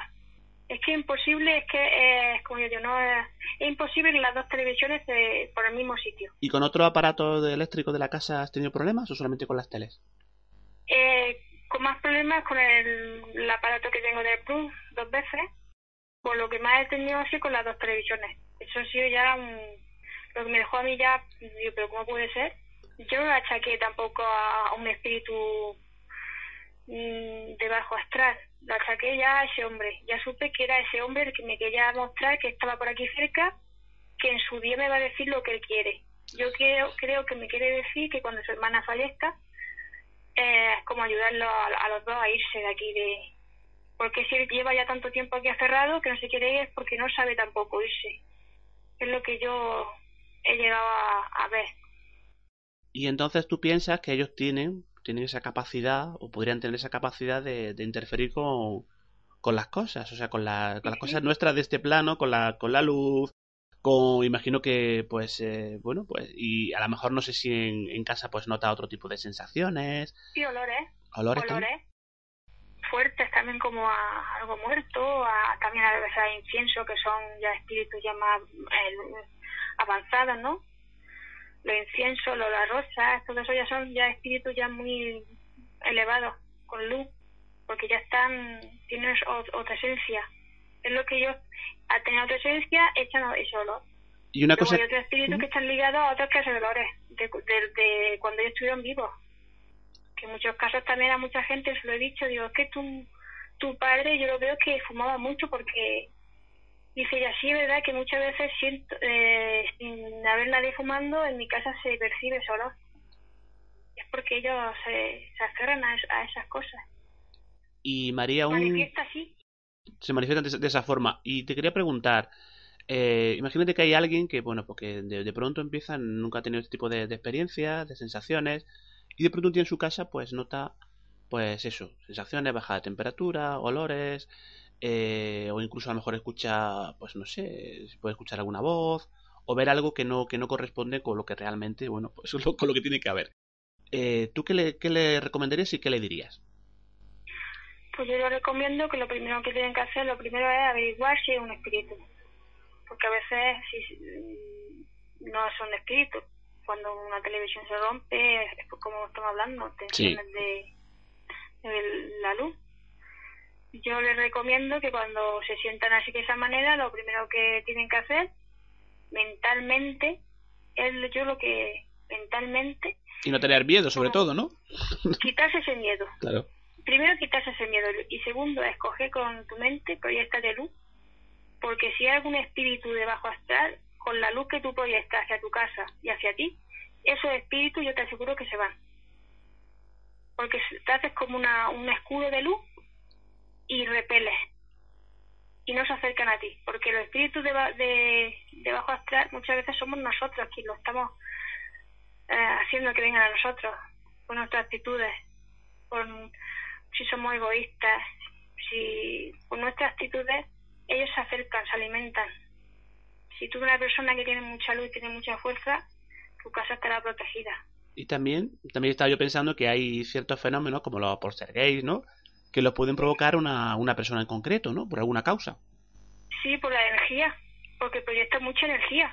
Porque una, un, póster gay es porque la persona que están, al tener tanta energía, está viendo como un portal y está entrando y los póster gays son fenómenos paranormales muy fuertes porque para echarlos de tu casa tienes que necesitar mucha fuerza y gente especialista porque yo sé de casos de que no lo han podido echar y han tenido que dejar las casas abandonadas porque no han podido, porque generan un portal muy grande y no se puede cerrar, un portal de energía. ¿Y ese fenómeno acompaña a la persona o se queda en la casa? Acompaña a la persona y acompaña a la casa, las dos cosas, porque se quedan. La persona como a la casa. Se queda como cerrado. A la casa y a la persona, a, las dos, a, las dos cosas. O sea que esa persona... Hay casos que se han ido las personas de, del sitio y el póster que haya seguido en la casa, ¿eh? Sí, no, incluso... En casos lo han podido echar, porque también yo sé casos de esos que lo han podido echar y ya se han quedado tranquilos, ¿eh? Porque han tenido fuerza para poder echarlo. Es que para eso es, los póster es muy fuerte. ¿Y tú por qué piensas que se pueden producir? Porque a lo mejor, no sé, el estado de, de una persona de que pues esté sufriendo una, una mala época o que a lo mejor se... Sabemos de casos en los cuales, por ejemplo, y una cosa que siempre yo siempre advierto, de que se hace la, por ejemplo, la, la, ouija. ¿no? Que algo que no se debería eh, en principio, bueno, pues sí, se hace, pero evidentemente con muchísima precaución, ¿no? Yo, yo realmente no lo recomiendo. No, no, no, la ouija es abrir un portal, una dimensión que tú no sabes lo que puede entrar. Es muy peligroso porque hay espíritus que entran y luego para echarlo es muy difícil. Porque la abrir ese portal con esa ouija es una llave. Abre, entra, y luego para cerrarla ya es muy difícil, aunque digan que tienen que estar todo, todos los que están haciendo la Wi-Fi, si esa gente no es especialista, no pueden cerrarlo. No, mucha... Muy peligroso. Lo que pasa la gente experta, la gente experta sí lo utilizan para herramientas de trabajo, ¿eh? Sí, incluso con eh, investigaciones, ¿no? sí, sí, pero son gente muy experta, experta, que saben lo que se hacen, pero también hay que tener mucho cuidado que sean experta porque te engañan. Ya lo he dicho antes, que se disfrazan de, de lo que no son no, Y el problema puede ser también, no María, puede ser el problema también que lo utilice o que entre comillas, eh, jueguen, porque se le llama el juego de la Ouija, pero no tiene nada de juego, es una, no tiene nada que ver, y no sé por qué se le llama así. Eh, y sobre todo gente poco formada, gente joven, ¿no? Que se, se reúnen, una, pues no sé, un fin de semana. Yo puedo contar un caso, un caso muy fuerte de la Ouija de unos alumnos que estaban en una, en una escuela hogar, unas niñas, pues decidieron pues hacer la Ouija, ¿no? Y, empiezan a experimentar. Dicen que al poco tiempo de, hacer la Ouija, las puertas se cerraban, se abrían.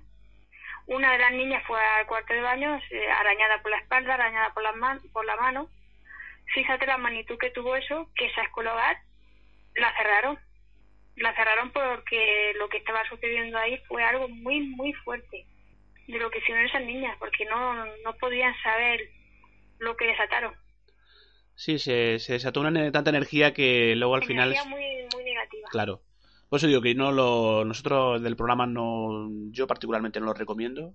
Eh, y bueno, y si se hace a nivel de investigación, pues oye, pues los investigadores cada, hay, en este, en este país hay muchos, muchos investigadores que lo que yo sé que lo, que lo utilizan.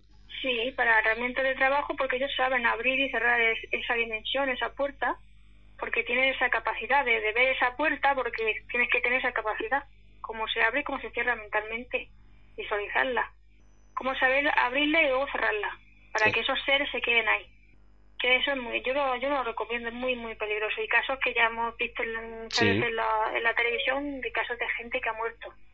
Sí, sí, como consecuencia de, de haber hecho la Ouija, pues se han empezado a pasar cosas en una casa y al final pues ha terminado, incluso hay, hay fallecidos, o sea que, que es, es un tema serio. Es un tema tabú. Yo lo llamo un tema tabú que eso es mejor no dejarlo ahí estar, que no lo coja nadie, que eso es muy, muy peligroso.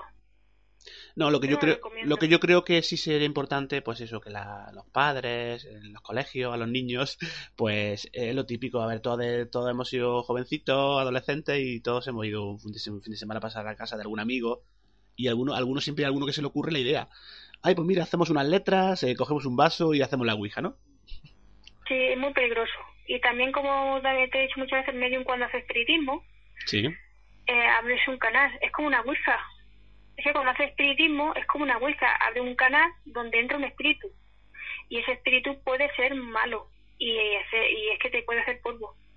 Es también muy peligroso y por eso necesita mucha concentración y tu guía espiritual ascendido para, para si es malo, ese espíritu, te cerrarte ese canal.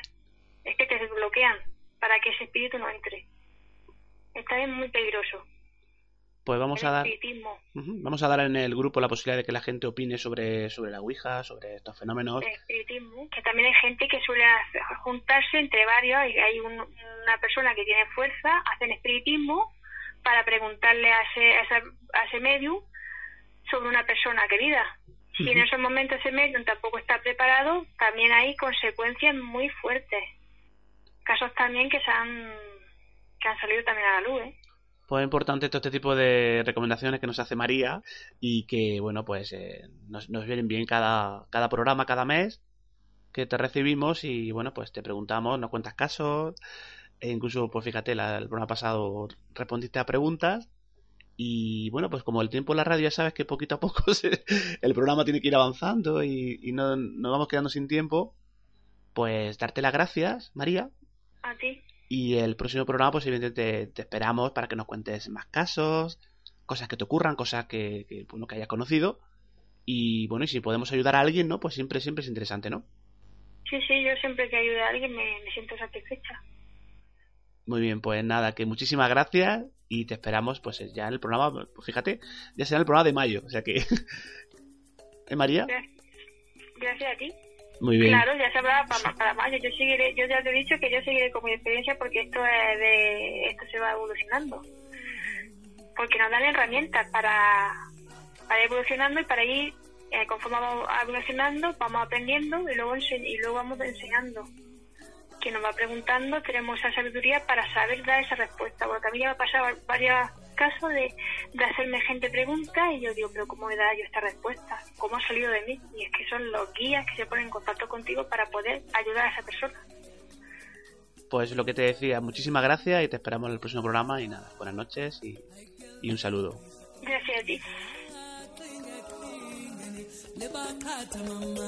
Ngekhatha lekhudi ayikeligqirha lacingekingeni lebakhatha mama. Ngekhatha lekhube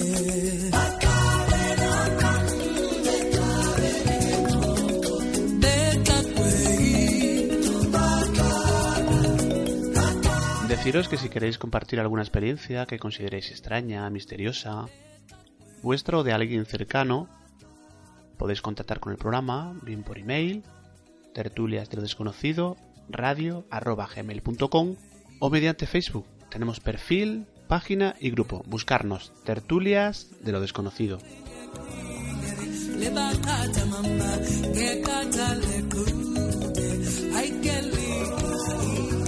Y lo que viene a continuación, estar muy atentos.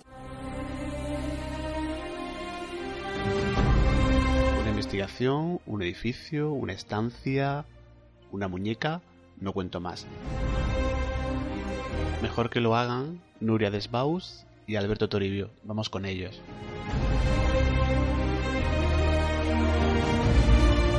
Seguimos con el programa, eh, no abandonamos el misterio, ni muchísimo menos, que nadie se mueva, por favor. Y lo vais a comprobar en breve, y es que saludamos ahora en tertulia de lo desconocido a Nuria Desbaus y a Alberto Toribio. Muy buenas noches, ¿qué tal? Muy buenas noches, Pedro. Hola, ¿qué tal, Pedro? ¿Qué tal? ¿Cómo estáis? Pues bien, bastante bien. Aquí intentando hacer la entrevista. entrevista, vamos. Muy bien, pues nada, muchísimas gracias por aceptar la invitación. Es un placer, ya sabéis, un placer teneros. Uy, el placer es nuestro. Encantados de estar aquí contigo. Quiero decir, y tengo que decir, que ellos, desde mi punto de vista, son un ejemplo y representan, pues, perfectamente ese espíritu de querer conocer, de investigar y aproximarse al mundo del misterio que tanto nos apasiona. Y ahora escucharéis, ya veréis por qué digo todo esto. Y antes de adentrarnos en todo, bueno, en las preguntas, eh, bueno, pues realmente sí me gustaría que me dijerais, primeramente, eh, ¿qué hace que os acerquéis a este mundillo, el del misterio, y qué es lo que más os sorprende de él? Y que comience el que quiera, ¿eh? Pues nos acercó, eh, bueno, Nuria y yo nos conocimos en el trabajo hace ya bastantes años, nueve años. Sí, unos ocho, nueve años. Sí, nos conocimos hace nueve años y a los dos nos encantaba Egipto y nos gustaba mucho el misterio. Y, la verdad es que el grupo salió, eh, la cosa empezó escribiendo un libro. Un libro que era un tipo libro de aventuras que, que transcurrían en varios países, pero todo estaba centrado en Egipto. Y, y seguimos con el tema de, del misterio y demás. Y dijimos, oye, si nos montamos una página para, para así para llevarla en Facebook y demás. Y fue pues prácticamente por en plan hobby más en bien. En plan hobby para nosotros. Como a los dos nos gustaba el misterio, pues decidimos pues no sé eh, traspasarlo ahí a, a, una página en Facebook. Ajá, yo tuve, bueno, yo tuve conocimiento de vosotros, ya, ya sabéis, hace, bueno, yo creo que hace ya como dos años, a través de Misterio Estelar Valladolid, con esos fantásticos resúmenes de noticias que hacéis. Y claro, me gustaría que nos contarais, bueno, pues eh, digamos, eh, Misterio Estelar Valladolid, la, digamos, la faceta divulgadora vuestra, ¿no? Porque tenéis otra de investigación que ahora iremos con ella. ¿Y qué es lo que pretendéis en cada uno de vuestros audios con Misterio Estelar Valladolid? Pues con Misterio Estelar, el, el tema de los resúmenes, pues eh, lo que queremos dar, por ejemplo, lo que más se ha movido en la red, que mucha gente nos manda mensajes y nos dice, anda, pues esto no, lo, no me había enterado yo, solemos buscarlo por, por páginas de noticias, eh, a, tanto a nivel extranjero como a nivel español.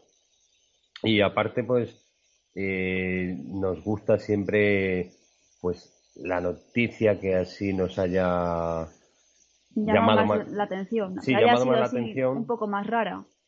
Contarla así un poquillo eh, en plan divulgación. O sea, el Misterio Estelar prácticamente es divulgación.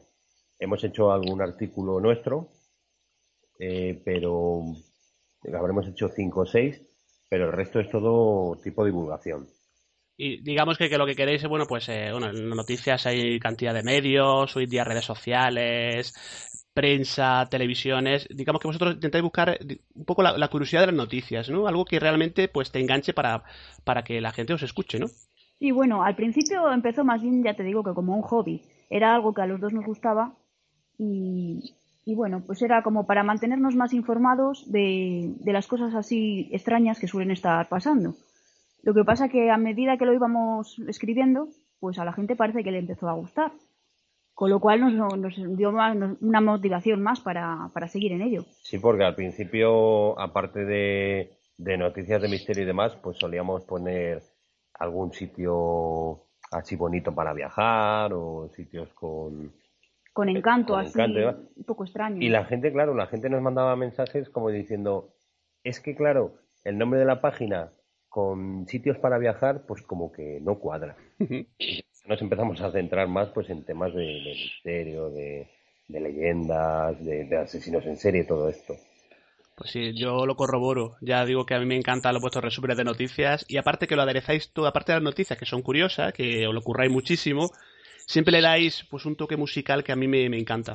¿Quién elige las músicas? la suele elegir Alberto la mayoría de las veces. Bueno, siempre me suele preguntar para ver si doy el visto bueno, pero Alberto la suele elegir bastante veces.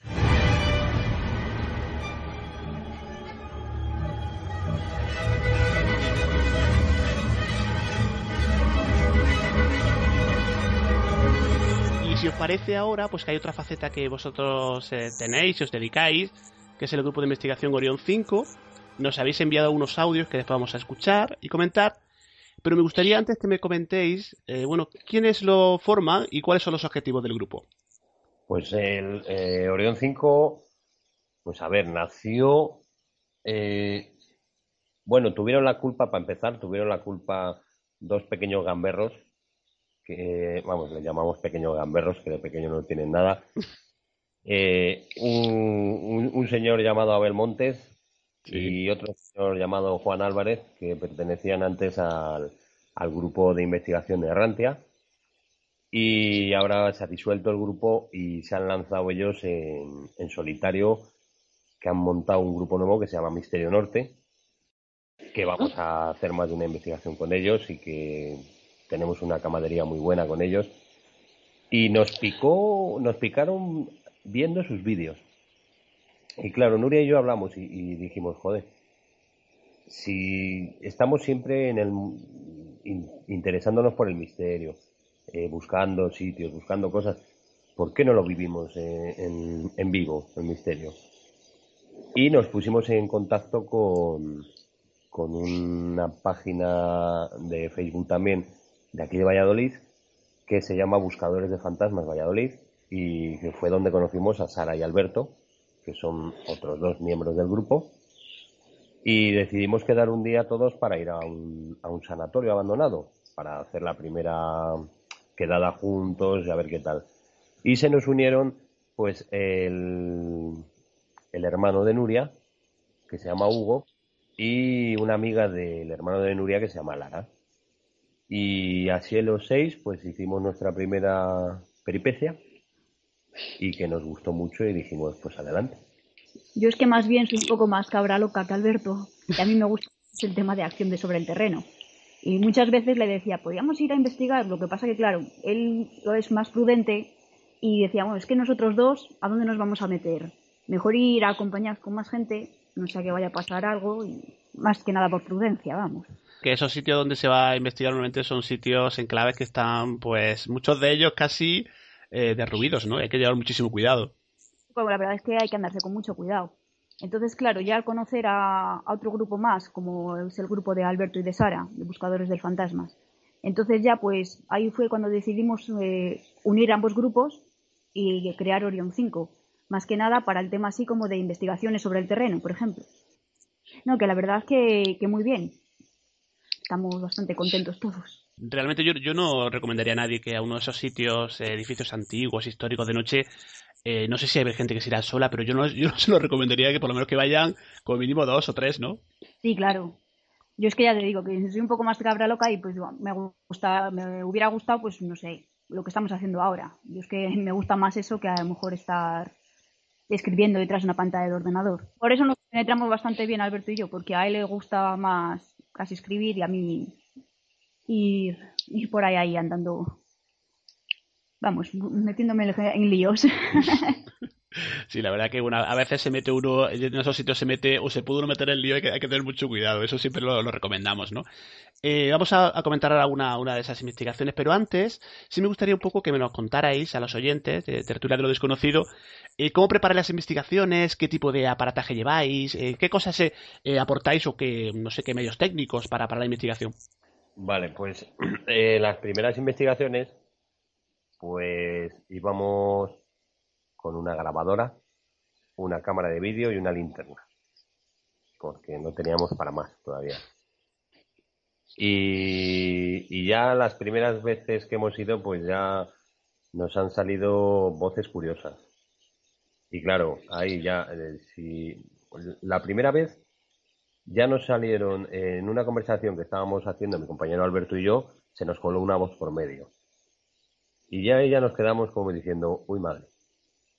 Pero bueno. Si con una grabadora sale esto, entonces ya si tuviéramos un poco de aparatos, más aparatos, más Más sofisticados, pues que saldrá. Claro, y ahora, bueno, ahora ya, pues ya eh, contamos con campos, eh, con detectores de campos electromagnéticos, eh, más cámaras de vídeo de visión nocturna, tenemos también eh, más grabadoras, tenemos sensores de luz, sensores de sonido, eh, termómetros digitales con infrarrojo, más focos infrarrojos, la Spirit Box y creo que nada más, ¿no? Y más linternas. Y más linternas, claro, más- y más potentes, ¿no? Y una- yo quería preguntaros, me surge una, una pregunta. eh, claro, eh, ¿pensáis que a mayor tipo de cantidad de eh, tecnología es más posible, digamos, obtener resultados? O, a ver, la, la- pregunta sería, ¿quién caza a quién? ¿El fenómeno a- al investigador o el investigador al, al fenómeno? Yo creo que no, porque eh, a nosotros, vamos, hemos demostrado que con una simple grabadora hemos obtenido a, veces más resultados que con la Spirit Box. Y yo creo que es más bien, a lo mejor, la- las personas las que influyen antes que la tecnología. Porque hemos ido a lo mejor con gente que a lo mejor inspiraba malas vibraciones y no los ha conseguido grabar nada. En cambio, hemos ido al mismo sitio, por ejemplo, Alberto y yo solos o con los del grupo y, y hemos conseguido grabar cosas. O sea que yo creo que influye también mucho eh, cómo va la gente, de, en qué plan va la gente. Sí, yo, yo estoy contigo, eh, eh, Nuria. Y no sé, no sé si Alberto estará con- de acuerdo con nosotros, porque yo, yo pienso que, que realmente lo que el, el fenómeno, cuando se quiere producir, se produce y da igual que es una grabadora sencilla, eh, con muy pocos medios, a no poder obtener mejores resultados que si, bueno, ahora está muy de moda la Spirit Box y un montón de, de aparatos. No sé, Alberto, ¿qué opina? ¿Qué piensa? Sí, yo creo, yo creo que lo, yo creo que no es que tú les pillas a ellos, yo creo que son ellos que se dejan pillar. Porque, eh, por ejemplo, en una de las investigaciones que tuvimos con los compañeros de Misterio Norte, que fue en un sanatorio, eh, bueno, esa noche fue una locura, porque fue desde que entramos hasta que salimos, que salimos a las siete y media de la mañana. Sí. Salimos a las siete y media de la mañana y fue un no parar y nos tuvimos que ir ya pues porque pues porque ya Estábamos es que agotados. ya estábamos agotados es que mm, eh, es lo que hablábamos todos los compañeros que estábamos allí que no querían que nos fuéramos Sí, es que además eh, luego te queda la sensación de que dices, es que no me lo, es que estoy aquí y, y no me lo puedo creer. Es que si lo cuentas, digo, si lo cuentas no me cree la gente. Y, esto- y yo me lo creo porque lo estoy viendo. Y aún así es que era hasta difícil de creer lo que nos pasaba allí. Sí, de hecho en ese sanatorio eh, el compañero Abel Montes y yo escuchamos en, en vivo un grito de mujer que ni, ni captado ni buscado por, por grabadora ni nada o sea lo captamos en vivo O sea, que los fenómenos se manifestaban sin necesidad de, de poner grabadoras ni nada. O sea, tremendo, ¿no? Y luego ya al final, bueno, el final es que fue porque ya estábamos pues a punto de irnos y, y íbamos a, a salir a hacer unas pruebas en la calle, en una piscina que hay, y de repente eh, Juan dijo que había visto como una especie de esfera que subía hacia el techo. Y fue decir eso y en este pasillo el, el K2, que es el, campo, el detector de campos electromagnéticos, se volvió loco, pero totalmente loco. Y claro, eh, lo hacíamos como, como en tipo de... Porque otra cosa que te quiero decir, yo, tanto yo como Nuria, siempre hemos pensado que aquello que había allí con nosotros en el pasillo era una niña. Y era prácticamente como que estuviera jugando con nosotros. Y era muy bueno porque, claro, pusimos las cámaras, dejamos los sensores puestos de movimiento y, y iba yo andando por el pasillo y, y, claro, de repente saltaba el K2 y decía yo, te pillé. Y no pasaban ni cinco segundos y saltaban los sensores de movimiento. Pues muy, muy interesante, realmente, Alberto, lo que, lo que nos cuentas. O sea, que realmente la, o sea, que tenéis la, casi la certeza de que era, era una niña lo que había allí en ese, en ese sitio. Yo creo que sí. Eh, bueno, eh, la compañera Sara del grupo nuestro también eh, decía que no, porque ella notó, pues como que la intentaban, como que la arrastraban, según estábamos haciendo unas pruebas y ahí pasó un, Sí, se asustó- rato, se asustó un poco. se asustó y pasó un mal rato. Pero nosotros siempre hemos creído, tanto Nuria como yo, que, bueno, habrá gente que diga, estos están flipados, pero, pero vamos, que, fue muy curioso, sí. Y También es que estas cosas hay que vivirlas, porque por mucho que te contemos, es que siempre te queda la cosa de estarán diciendo la verdad o no estarán No, diciendo la verdad, pero la verdad es que hay que vivirlo. yo era de los, yo era de los que veía vídeos y decía, eso es un montaje. Eso lo hacen ellos, pero no, no, no. Yo ahora cuando lo he visto yo en, en vivo, no, montaje nada. Yo es que además, por suerte o desgracia, soy muy escéptica. Y hasta que no lo veo con mis propios ojos o me pasa a mí en mi propia piel, es que no me lo creo. Entonces, es una cosa que, no sé, a mí esa noche la verdad es que me impactó bastante. Pues en principio yo pienso que no está mal ser escéptico, ¿no? Porque, a ver, yo creo que, aparte yo creo que es un término que está un poco, eh, entre comillas pongo, un poco prostituido. Porque el tema de, de escéptico yo creo que todos, porque todos necesitamos eh, pruebas para, para creer en este tipo de cosas, ¿no? Y creo que todos en general somos un poquito escépticos, ¿no? Y hay una, una investigación, Alberto Nuria, que, que habéis hecho. Es un enclave conocido como el edificio 22. El sitio he visto vuestro vídeo y el lugar impone, ¿no? Sí, la verdad que imponía, imponía bastante y más de noche. Y más de noche. Quería preguntaros que por qué os decidís ir, ir a ese sitio en, en concreto, a ese lugar, a investigar. Nos, bueno, eh, nos lo ofrecieron, nos lo ofreció una señora. A ver, eh, este edificio es, es un edificio que está en, en el centro de Valladolid, que tiene más de 100 años. Y la señora que nos lo ofreció, pues es una mujer que trabaja en una agencia de, de, de pisos, Una inmobiliaria. una inmobiliaria. Y nos lo comentó porque es seguidora de, de- de Misterio Estelar. Y sabía lo de, lo de que habíamos formado el grupo de Orión 5. Y me lo comentó a mí como diciéndome, tengo una casa que no la puedo vender porque todo el mundo cuando entra le da muy mala sensación y sale rápido de esa casa. Y nos dijo que si, si queríamos ir a echar un vistazo, que por ella no había ningún problema, que encantada. Y claro, yo se lo comenté al resto de compañeros y enseguida dijeron que sí, que íbamos. Hay un momento de- del vídeo, bueno, que es, pues eh, pondremos el enlace para que todo el mundo pueda, pueda verlo. Se abre la puerta de una de esas habitaciones de la, de la estancia y sobre la cama, como esperando, ahí muy tranquila, muy vestidita, con su vestidito, con su pelito muy bien arreglado. Hay una muñeca. Ahí me, me- me ha encantado, incluso, bueno, eh, incluso asusta que en ese momento que no sé quién es, es- está grabando el vídeo, ¿no? Sí, y creo que era yo. Sí, porque es que fue a abrir la puerta y lo que menos te vas a esperar a, a pensar es que hay una muñeca ahí sentadita, como tú bien dices, bien puestecita. Y la verdad es que, claro, Claro, y íbamos, y estaba todo oscuro y íbamos con el, con Con la cámara con la de cámara visión nocturna, pero, infrarroja, pero sí. hasta, que no llegamos allí no la vimos. Y claro, fue un momento de...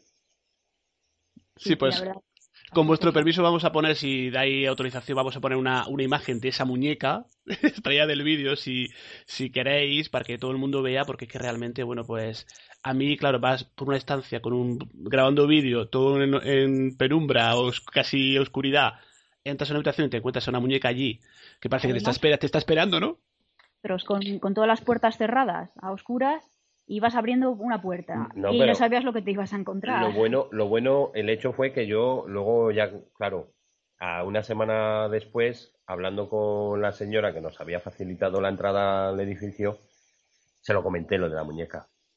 Digo, ¿la habéis dejado vosotras preparados o algo? La muñeca así para...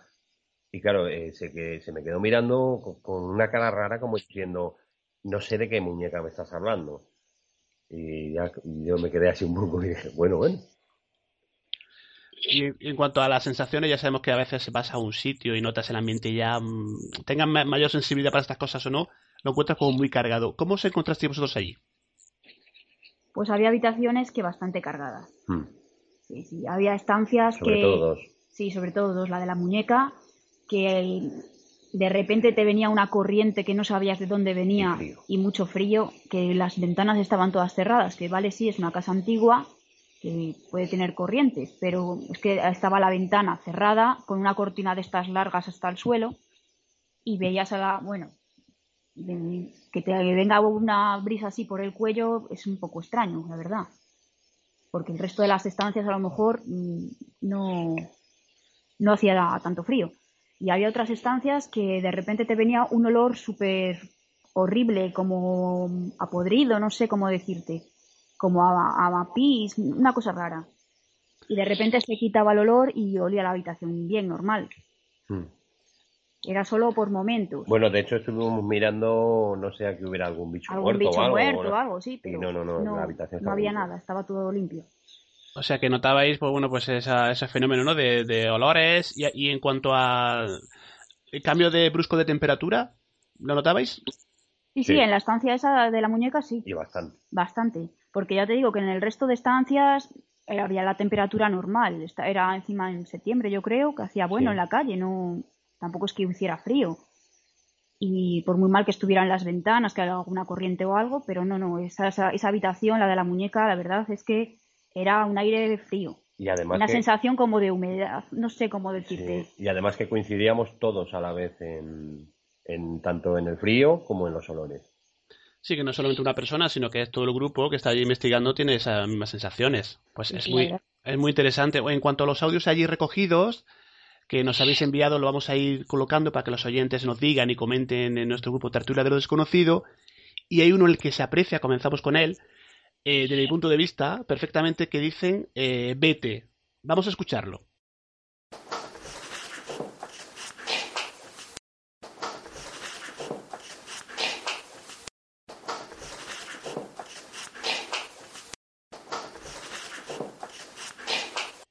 Hemos escuchado este primer audio, el que bueno yo aprecio y no sé si Nuria y Alberto ahora me dirán, pero parece que se escucha un, un vete muy claro, ¿no? Eh, sí, la verdad es que escuchamos el vete bastante claro. Los oyentes, ¿qué, qué opinan? Porque ya sabemos muchas veces con, la, con las psicofonías, pues no todo el mundo, lo, No todo el mundo escucha mismo. lo mismo, claro. ¿Y tú, Alberto? Yo, yo escucho Vete también. Eh, y esta, esta psicofonía la captamos en la habitación de la muñeca. O sea que eh, podemos decir que a lo mejor pensáis o que, que erais o resultabais incómodos para, para, para allí esa presencia. Pues pudiera ser que sí, pero es que en todos los sitios donde hemos ido nos ha salido o un Vete o un Niros o un... O sea, en todos los sitios prácticamente nos han echado. Sí, la verdad que en todos hemos sacado algo de vete, iros o alguna cosa de esas. Incluso en, en, en un castillo que estuvimos en un pueblo de Valladolid, que lo llaman La Fortaleza, que es un- el pueblo de Trigueros del Valle. Eh, allí a mí me dijeron muérete. Pero claro, si lo dices así que te han dicho muérete, que dices, ostras, que le han dicho muerte. Pero es que fue porque estaba yo haciendo una serie de preguntas. Y la pregunta que estaba diciendo yo en ese momento era que cómo podíamos hacer para veros. Y se escucha clarísimamente un muérete. Pues mira, hay, Estaban- hay un... Sí, sí, Nuria. Que daba a entender como que era la, la respuesta. Sí, ¿Qué es lo sí. que tendríamos que hacer para veros? Y le contestaron, muérete. Es que si lo paras a pensar es lo más, lo más lógico. ¿Quieres vernos? Pues el único, el único modo, muérete. Sí, y Aunque bueno, suene un poco fuerte. y luego no lo más prisa. más curioso también de la de esta psicofonía que has puesto del Vete Sí. es que eh, en la misma grabación se capta otra que es muy parecida también y es en la misma grabación. Sí, muchas veces ocurre lo- en las, cuando se obtienen las psicofonías, las parafonías, como, bueno, como la gente le, quiera denominar, pues eh, hay un sonido muy claro, pero es que está como rodeado de varias voces y de otros sonidos que son más complicados de apreciar, ¿no? Y bueno, con la, de las grabaciones que te hemos mandado son de grabadora normal, porque luego con la Spirit es para volverte loco. Sinceramente, uf, a veces te vuelves loco, pero bueno. Pues si os parece, vamos a con un segundo, si hablábamos un poco de que, bueno, de pensar que podéis ser incómodos en un sitio, hay una segunda, un segundo audio, que aquí se aprecia, o parece entenderse, lo de huid. O sea que realmente os están diciendo que salgáis por allí. Vamos a escucharlo a ver qué opinan los, pues la gente en el grupo de tertulia de lo desconocido. Vamos a escucharlo.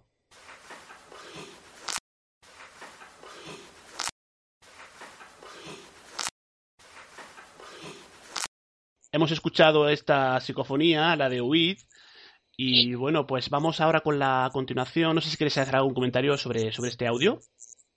Pues eh, esta grabación es la que te decía yo, que en la misma habitación de la muñeca, en la misma grabación del Vete, salía un poquito más tarde la- esta de Wiz.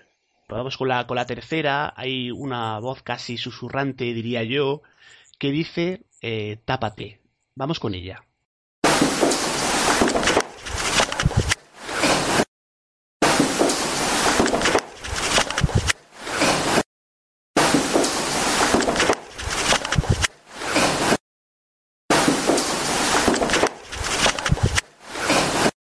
Yo no sé vosotros, pero yo la escuché así como una voz así muy... La escuché varias, varias veces como susurrante, ¿no? Sí, eso fue, eso fue en el pasillo. Sí, yo creo que en el pasillo fue. Sí. Bueno, íbamos apuntando todos los donde íbamos haciendo pruebas y demás. Esa fue en uno de los pasillos de la casa. Vamos con una cuarta cuarto audio y en esta siguiente a la pregunta de hola, ¿hay alguien ahí?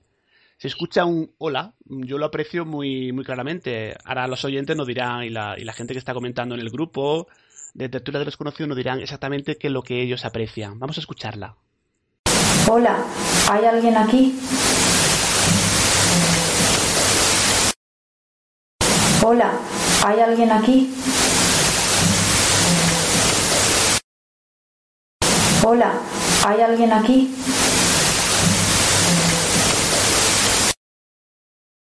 Hola, ¿hay alguien aquí? Estás escuchando Tertulias de lo desconocido. Y claro, con esto de la psicofonía, como decíamos, eh, decíamos antes, ¿no? Eh, muchas veces no, no, sabemos si es mejor decir lo que se escucha o no decirlo. No sé qué pensáis, porque a lo mejor estamos un poco condicionando a, a la audiencia, ¿no? Sí, la verdad es que también depende. Hay algunas que algunas psicofonías que son bastante claras y, y no hay equivoco, no hay equívoco, porque la verdad es hay algunas muy claras, pero hay otras que depende la gente entiende unas cosas o entiende otras. Y no, sobre todo yo, yo, creo, yo creo, Nuria, que, que, sobre todo las que se entienden muy bien son las que son muchas veces de una, una pues cuando hay un hola o, o el tápate que, que, escuchamos antes o el, pues no sé, el huit, cuando son palabras eh, concretas, cortitas, parece que se aprecia mejor, ¿no? Sí, luego ya las que son algo un poco más largas, ya es ya a lo mejor, sí, cada persona entiende una cosa. Y, y, también es un poco complicado porque tampoco te pones de acuerdo, porque nos ha pasado a nosotros mismos en el grupo. Cada uno entiende una cosa y, y es un poco complicado. ¿Tú qué entiendes? ¿Tú qué entiendes? Sí, porque luego, porque... luego cuando les dices a los otros, ¿tú qué entiendes? Entienden otra cosa distinta. Sí. Sí. sí. A mí me, me, ha pasado también con alguna, alguna psicofonía y bueno, tú estás muy seguro de lo que crees entender, pero se la pones a alguien y te dice, no, no, yo escucho, y te quedas así un poco como diciendo, bueno, pues, pues no tiene nada que ver con lo que yo escuchaba, pero bueno, eh, pues le, le intentas seguir escuchando, a ver si escuchas lo, y, y, nunca escuchas lo que, lo que te dice esa persona. O sea que... Sí, sí. O ya después de repetirlo tantas veces, al final sí que acabas escuchando lo que te ha dicho la persona, pero yo ya creo que es por porque ya tu mente ya dice, bueno, pues pone, dice esto y, y ya pues lo quieres oír. Porque es un poco complicado también. Sí, es complicado. Pues vamos, eh, aparte, claro, es muy, es muy difícil, ¿no? Vamos ahora con otra, que esta yo creo que hiela un poquito la sangre. Eh, bueno, eh, no, no he dicho, pero lo recomendable es escucharla con auriculares, no para que os asustéis, sino para que apreciéis mejor lo que, lo que, bueno, pues lo que, el, el sonido que ahí se ha recogido por Alberto, por Nuria, su equipo de investigación de Orion 5, ¿no? En esta, como decía, yo creo que hiela un poquito la sangre, una voz muy agitada o agonizante, parece que llama a. Bueno, pues dice enfermera. Vamos a oírla.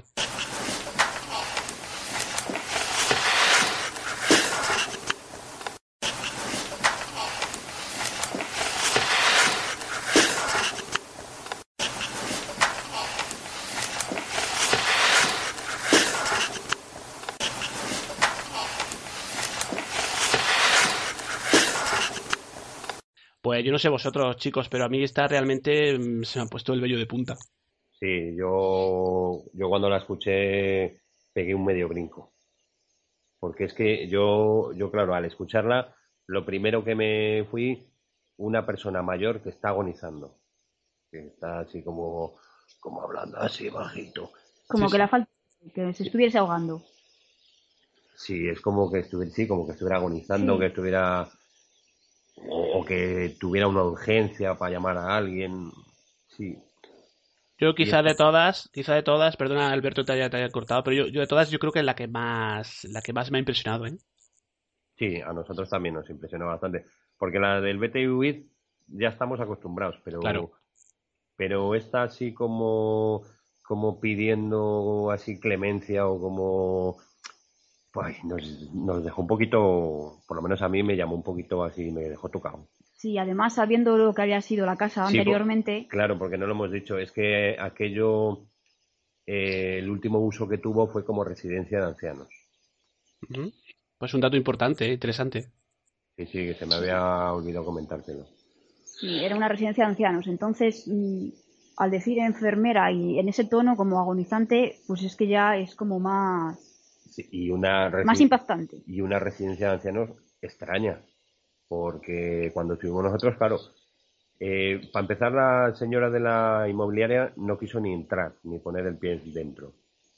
Luego, eh, la habitación de la muñeca, que se ve en el vídeo, se ve cómo están eh, las estanterías con muñecos, están todavía crucifijos colgados en la pared, calendarios, eh, encontramos una agenda de todo lo que apuntaban las auxiliares del día, pues eh, hoy eh, Cristina no ha querido comer, o hoy esta señora ha ido al hospital, o, eh, encontramos sillas de ruedas en buen uso, una maleta encima de un, Un armario. de un armario, y lo que más nos llamó la atención, eh, en la cocina había, estaba el frigorífico, no había luz, pero estaba el frigorífico cerrado. Abrimos el frigorífico y había bastantes eh, inyecciones de insulina. Sí, todavía res- restos de la medicación que le ponían a, lo- a los enfermos y es tremendo. Y Medicamentos. que es como que, no sé, como que hubieran salido corriendo de ahí o... Y daba la sensación como que habían salido corriendo y habían dejado la, ma- la mitad de las cosas, porque en las habitaciones había también en los armarios ropa y, Sí. y maletas. Daba una sensación como extraña. Y, y claro, intentamos hablar con los propietarios de, de la residencia, de lo que era la residencia, porque estuvimos recabando información a ver qué residencia había sido.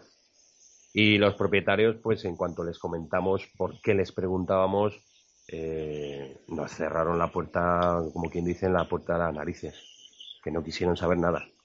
No, y aparte es que, bueno, viendo el vídeo, pues uno, a ver, no por exagerar, pero eh, parece el escenario de una película de terror, o sea, que está todo, está todo muy, muy bien puesto, muy colocado, o sea, en una silla de ruedas, hay medicamentos, hay muñecos, o sea, que parece ser que, o parece que está hecho o, o para una novela de, de miedo o una película de terror, ¿no? Sí, sí, sí.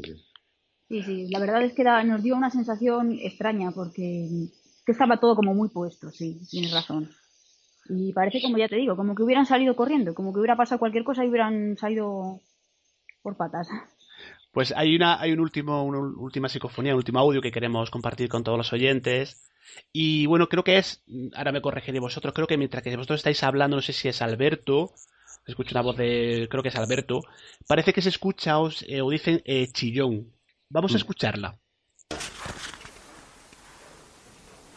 No sale, Qué bueno, no sale, qué bueno, no sale, qué bueno, no sale. qué bueno. No sé si eh, estoy lo cierto, o sea, parece que mientras estáis en una conversación, eh, Alberto o Nuria se escucha alguien, algo o alguien dice chillón. Sí, eh, yo creo que la conversación era con Sara. Estaba yo hablando con Sara por una marca que había en una pared que la estábamos viendo nosotros y con el vídeo no se podía grabar. O sea, eh, poníamos la cámara de vídeo y no se grababa. En cambio, la marca la estábamos viendo nosotros, pero perfectamente. Era como una palabra. Sí, era una palabra. escrita. No me acuerdo ahora mismo qué palabra y era. según pero- estábamos ahí hablando, eh, yo al principio entendía sillón. Y luego, más adelante, me parece que es chillón. Pero vamos, que, que es, es lo que hablábamos antes, que, que cada uno puede pues escuchar una cosa distinta, porque es que no es, No es algo claro que... no es muy claro. No, hombre, para encontrar hoy en día, bueno, sí, hay, hay audios que son muy, muy claros, como decíamos antes, ¿no? Y otra cosa que os quería comentar, aparte de las psicofonías, también un momento que me gusta mucho de- del vídeo, en el cual dejáis la cámara de vídeo grabando en una, una estancia y se aprecia perfectamente unas esferas que parece que quieren ser inmortalizadas, ¿no? Que quieren, bueno, quieren quedarse ahí, pues reflejadas en ese, en ese vídeo, ¿no? Sí, la pena es que eh, es, lo que lo que hablábamos al principio, que todavía éramos pobres y que no teníamos muy buen material. Que, que se ven, se ven claras.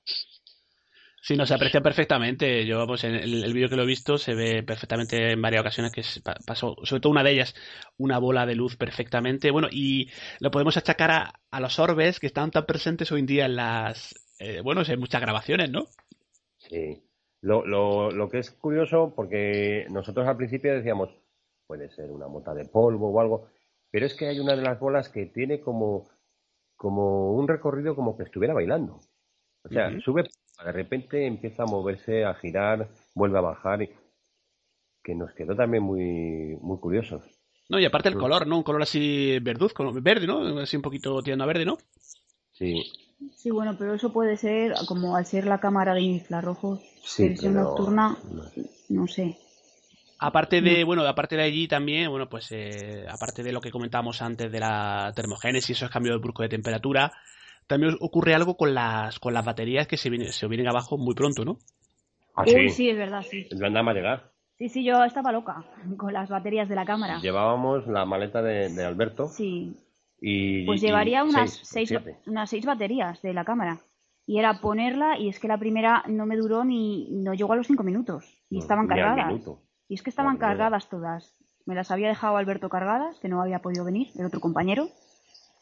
Y, y ya te digo que es que cada dos por tres me tocaba cambiar la batería porque no, no daba abasto. La primera no llegó a los cinco minutos.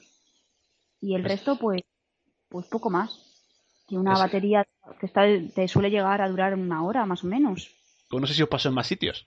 Sí, nos ha Sí, pasado, sí, nos ha en, pasado más sitios. en- en el sanatorio nos ha pasado, en el sanatorio que te contaba, nos ha pasado en el castillo, eh, nos pasó en Ochate Sí, también. y, y creo que ninguna más. No, de momento De no en momento ningún no. sitio más. No, pero yo creo que como en esa casa es que ya fue rapidísimo. Yo es Sí. que de verdad andaba desesperada con las baterías. Pues digo, al final no conseguimos grabar nada porque es que no, no, no, no me daba tiempo a que- a ponerlas y quitarlas.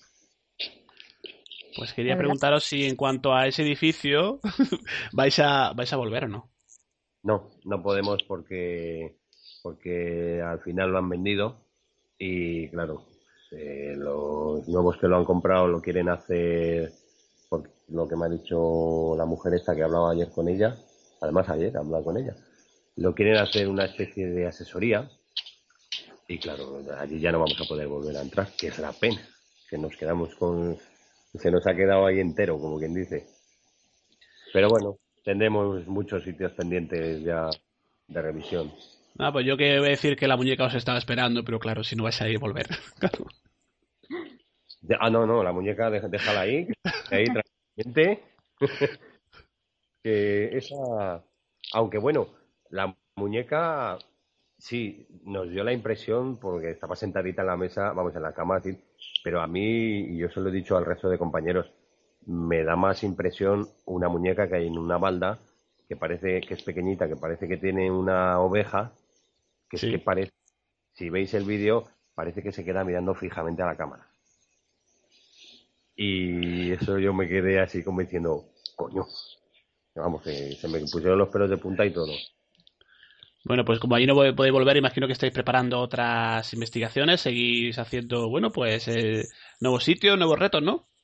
Sí, eh, hace poco hemos, hemos vuelto a, al sanatorio, que al sanatorio hemos vuelto todos menos, menos Lara, que ha dejado el grupo, y ha venido con nosotros Bea, Beatriz, que es la, como quien dice, la sustituta de Lara. Y de momento, pues la última que hemos estado ha sido con los compañeros de Misterio Norte en, en la Fortaleza, en Trigueros, que hemos vuelto. Vuelto que allí que tenemos que dar las gracias a su alcalde, a Pedro Espinosa, porque gracias a él se ha podido cumplir esta aventura. Porque un castillo medieval del siglo XV, que llegue un alcalde, que para empezar es un político, y que te ponga todos los medios posibles para que tú puedas eh, investigar, que puedas quedarte dentro del castillo, que tuvo tanta amabilidad que, que nos dejó directamente las llaves. Y nos dijo, por favor, que esté cerrado, entrar por donde queráis y, y luego nos puso al lado un centro para, nos trajo unas colchonetas para que pudiéramos dormir, con calefacción y todo. Y oye, eso da gusto. Es que no suele ser lo, lo habitual, ¿eh? es una rara avis este, este señor.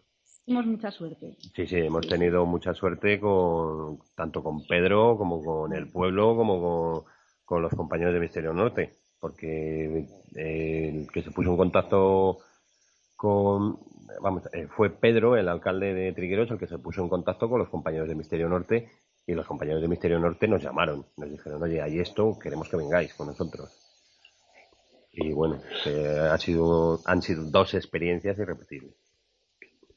Pues vamos a poner, vamos a poner en el grupo el vuestro canal para que todo el mundo pueda ver los vídeos de las investigaciones. Y no sé si Nuria quería, quería apuntar algo. No, quería corroborar lo que decía mi compañero, que la verdad es que es una experiencia increíble el, el poder pasar una noche entera en, una, en un castillo medieval, lo que fue la fortaleza. Y es que la verdad es que me deja sin palabras, porque es una experiencia impresionante, impresionante poder estar ahí en una caballeriza investigando, cosa que, que no podíamos haber hecho si no llega a ser por, No, no. por el alcalde Si no es este por el tan, alcalde- tan majo. Si no es por Pedro, eso nunca lo habríamos podido hacer. Pues hay que, hay que también, bueno, cuando los políticos le damos, le damos, entre comillas, para el pelo porque hacen las cosas mal, pero en este caso, porque a los grupos de investigación y aparte de este tipo de cosas, ya lo sabéis que normalmente eh, todo lo contrario, lo, que se hace es ponerle trabas, no se le da facilidades para investigar es- estos temas, bueno, pues dentro del mundillo sí, pero fuera del mundillo del misterio, pues eh, hay cosas que están un poco vistas un poco bastante mal, ¿no? ¿Lo pensáis? Sí, sí. Lo que pasa, yo creo que es que yo creo que muchas veces te ponen trabas porque se quieren como, como defender ellos, porque prácticamente a los sitios donde vas son sitios que, que están en mal estado, que están deteriorados. Y claro, tú por ejemplo vas por un edificio, pillas un hueco, pillas una, te rompes un pie. Claro. Y a lo mejor vas y, y pones una denuncia, porque el, yo qué sé, el edificio está abierto y, y has entrado porque se puede entrar. Y a lo mejor metes en un problema ese pueblo o a Claro. esa. Y yo creo que muchas veces lo hacen, lo hacen por eso, porque no creo que sea porque no les interese que, que, se descubra si hay algo, si no hay nada. Vamos, yo en ese punto no, no llego a entenderlo. Yo lo entiendo más que bien como para protegerse ellos. Sí, pues enhorabuena por esa investigación y aparte, bueno, y, y de nuevo el agradecimiento a, a este señor, al político, al alcalde del pueblo. Eh, una forma de contactar con vosotros, encontraros en las redes sociales, Alberto, Nuria. Sí, pues eh, en Facebook tenemos eh, la página de Misterio Estelar y aparte tenemos el perfil de Misterio Estelar Valladolid. Eh, también tenemos en Twitter Misterio Estelar y allí en Instagram. Pero en Instagram nada, es solo de fotos. Google Plus también estamos en Misterio Estelar y luego el grupo de Orión 5 también estamos en Facebook como g.i.p Orión 5 y luego en YouTube estamos eh, como Misterio Estelar o como Orión 5. Pues vamos a poner todos esos enlaces para que la gente pueda, pues sobre todo ver las investigaciones, ¿no? Y dime, Alberto, dime. Siento que te hayamos dicho tanto enlace, pero bueno. No, no, no te preocupes, apa- aparte no, eh, si hoy en día estamos todos en las redes sociales y aparte como hay tantas, pues a lo mejor dentro, dentro de uno, un tiempo hay solamente hay una red social, pero mismo hay, hay tropecientas mil. Entonces nada, vamos a poner esos enlaces para que, para que la gente pueda, y como decía antes, sobre todo ver la- los vídeos, que a mí me gustan muchísimo, de las investigaciones, porque es realmente como donde se ve un, un grupo de investigación en el, bueno, en el, el- en el campo y en a, bueno pateando y yendo a los sitios que con- como realmente yo creo que se puede llegar a sacar alguna investigación algo en claro no Sí.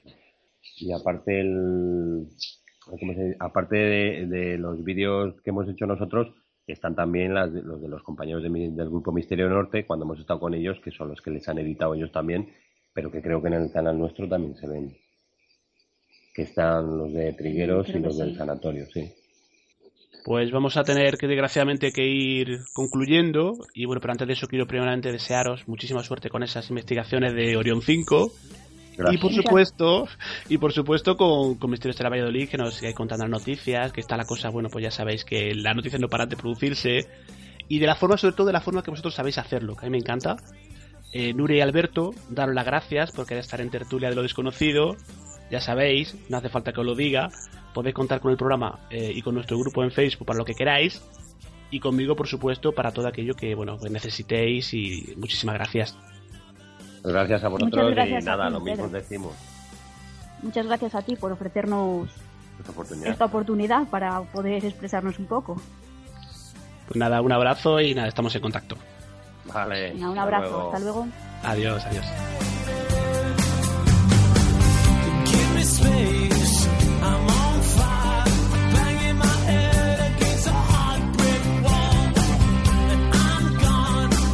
Cerrando nuestro cuarto programa de tertulia de lo desconocido.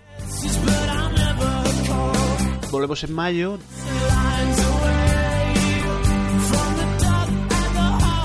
Pero antes agradeceros a todos los que habéis estado con nosotros. Todos los que nos apoyáis y nos alentáis. Así, os aseguro, es mucho más fácil.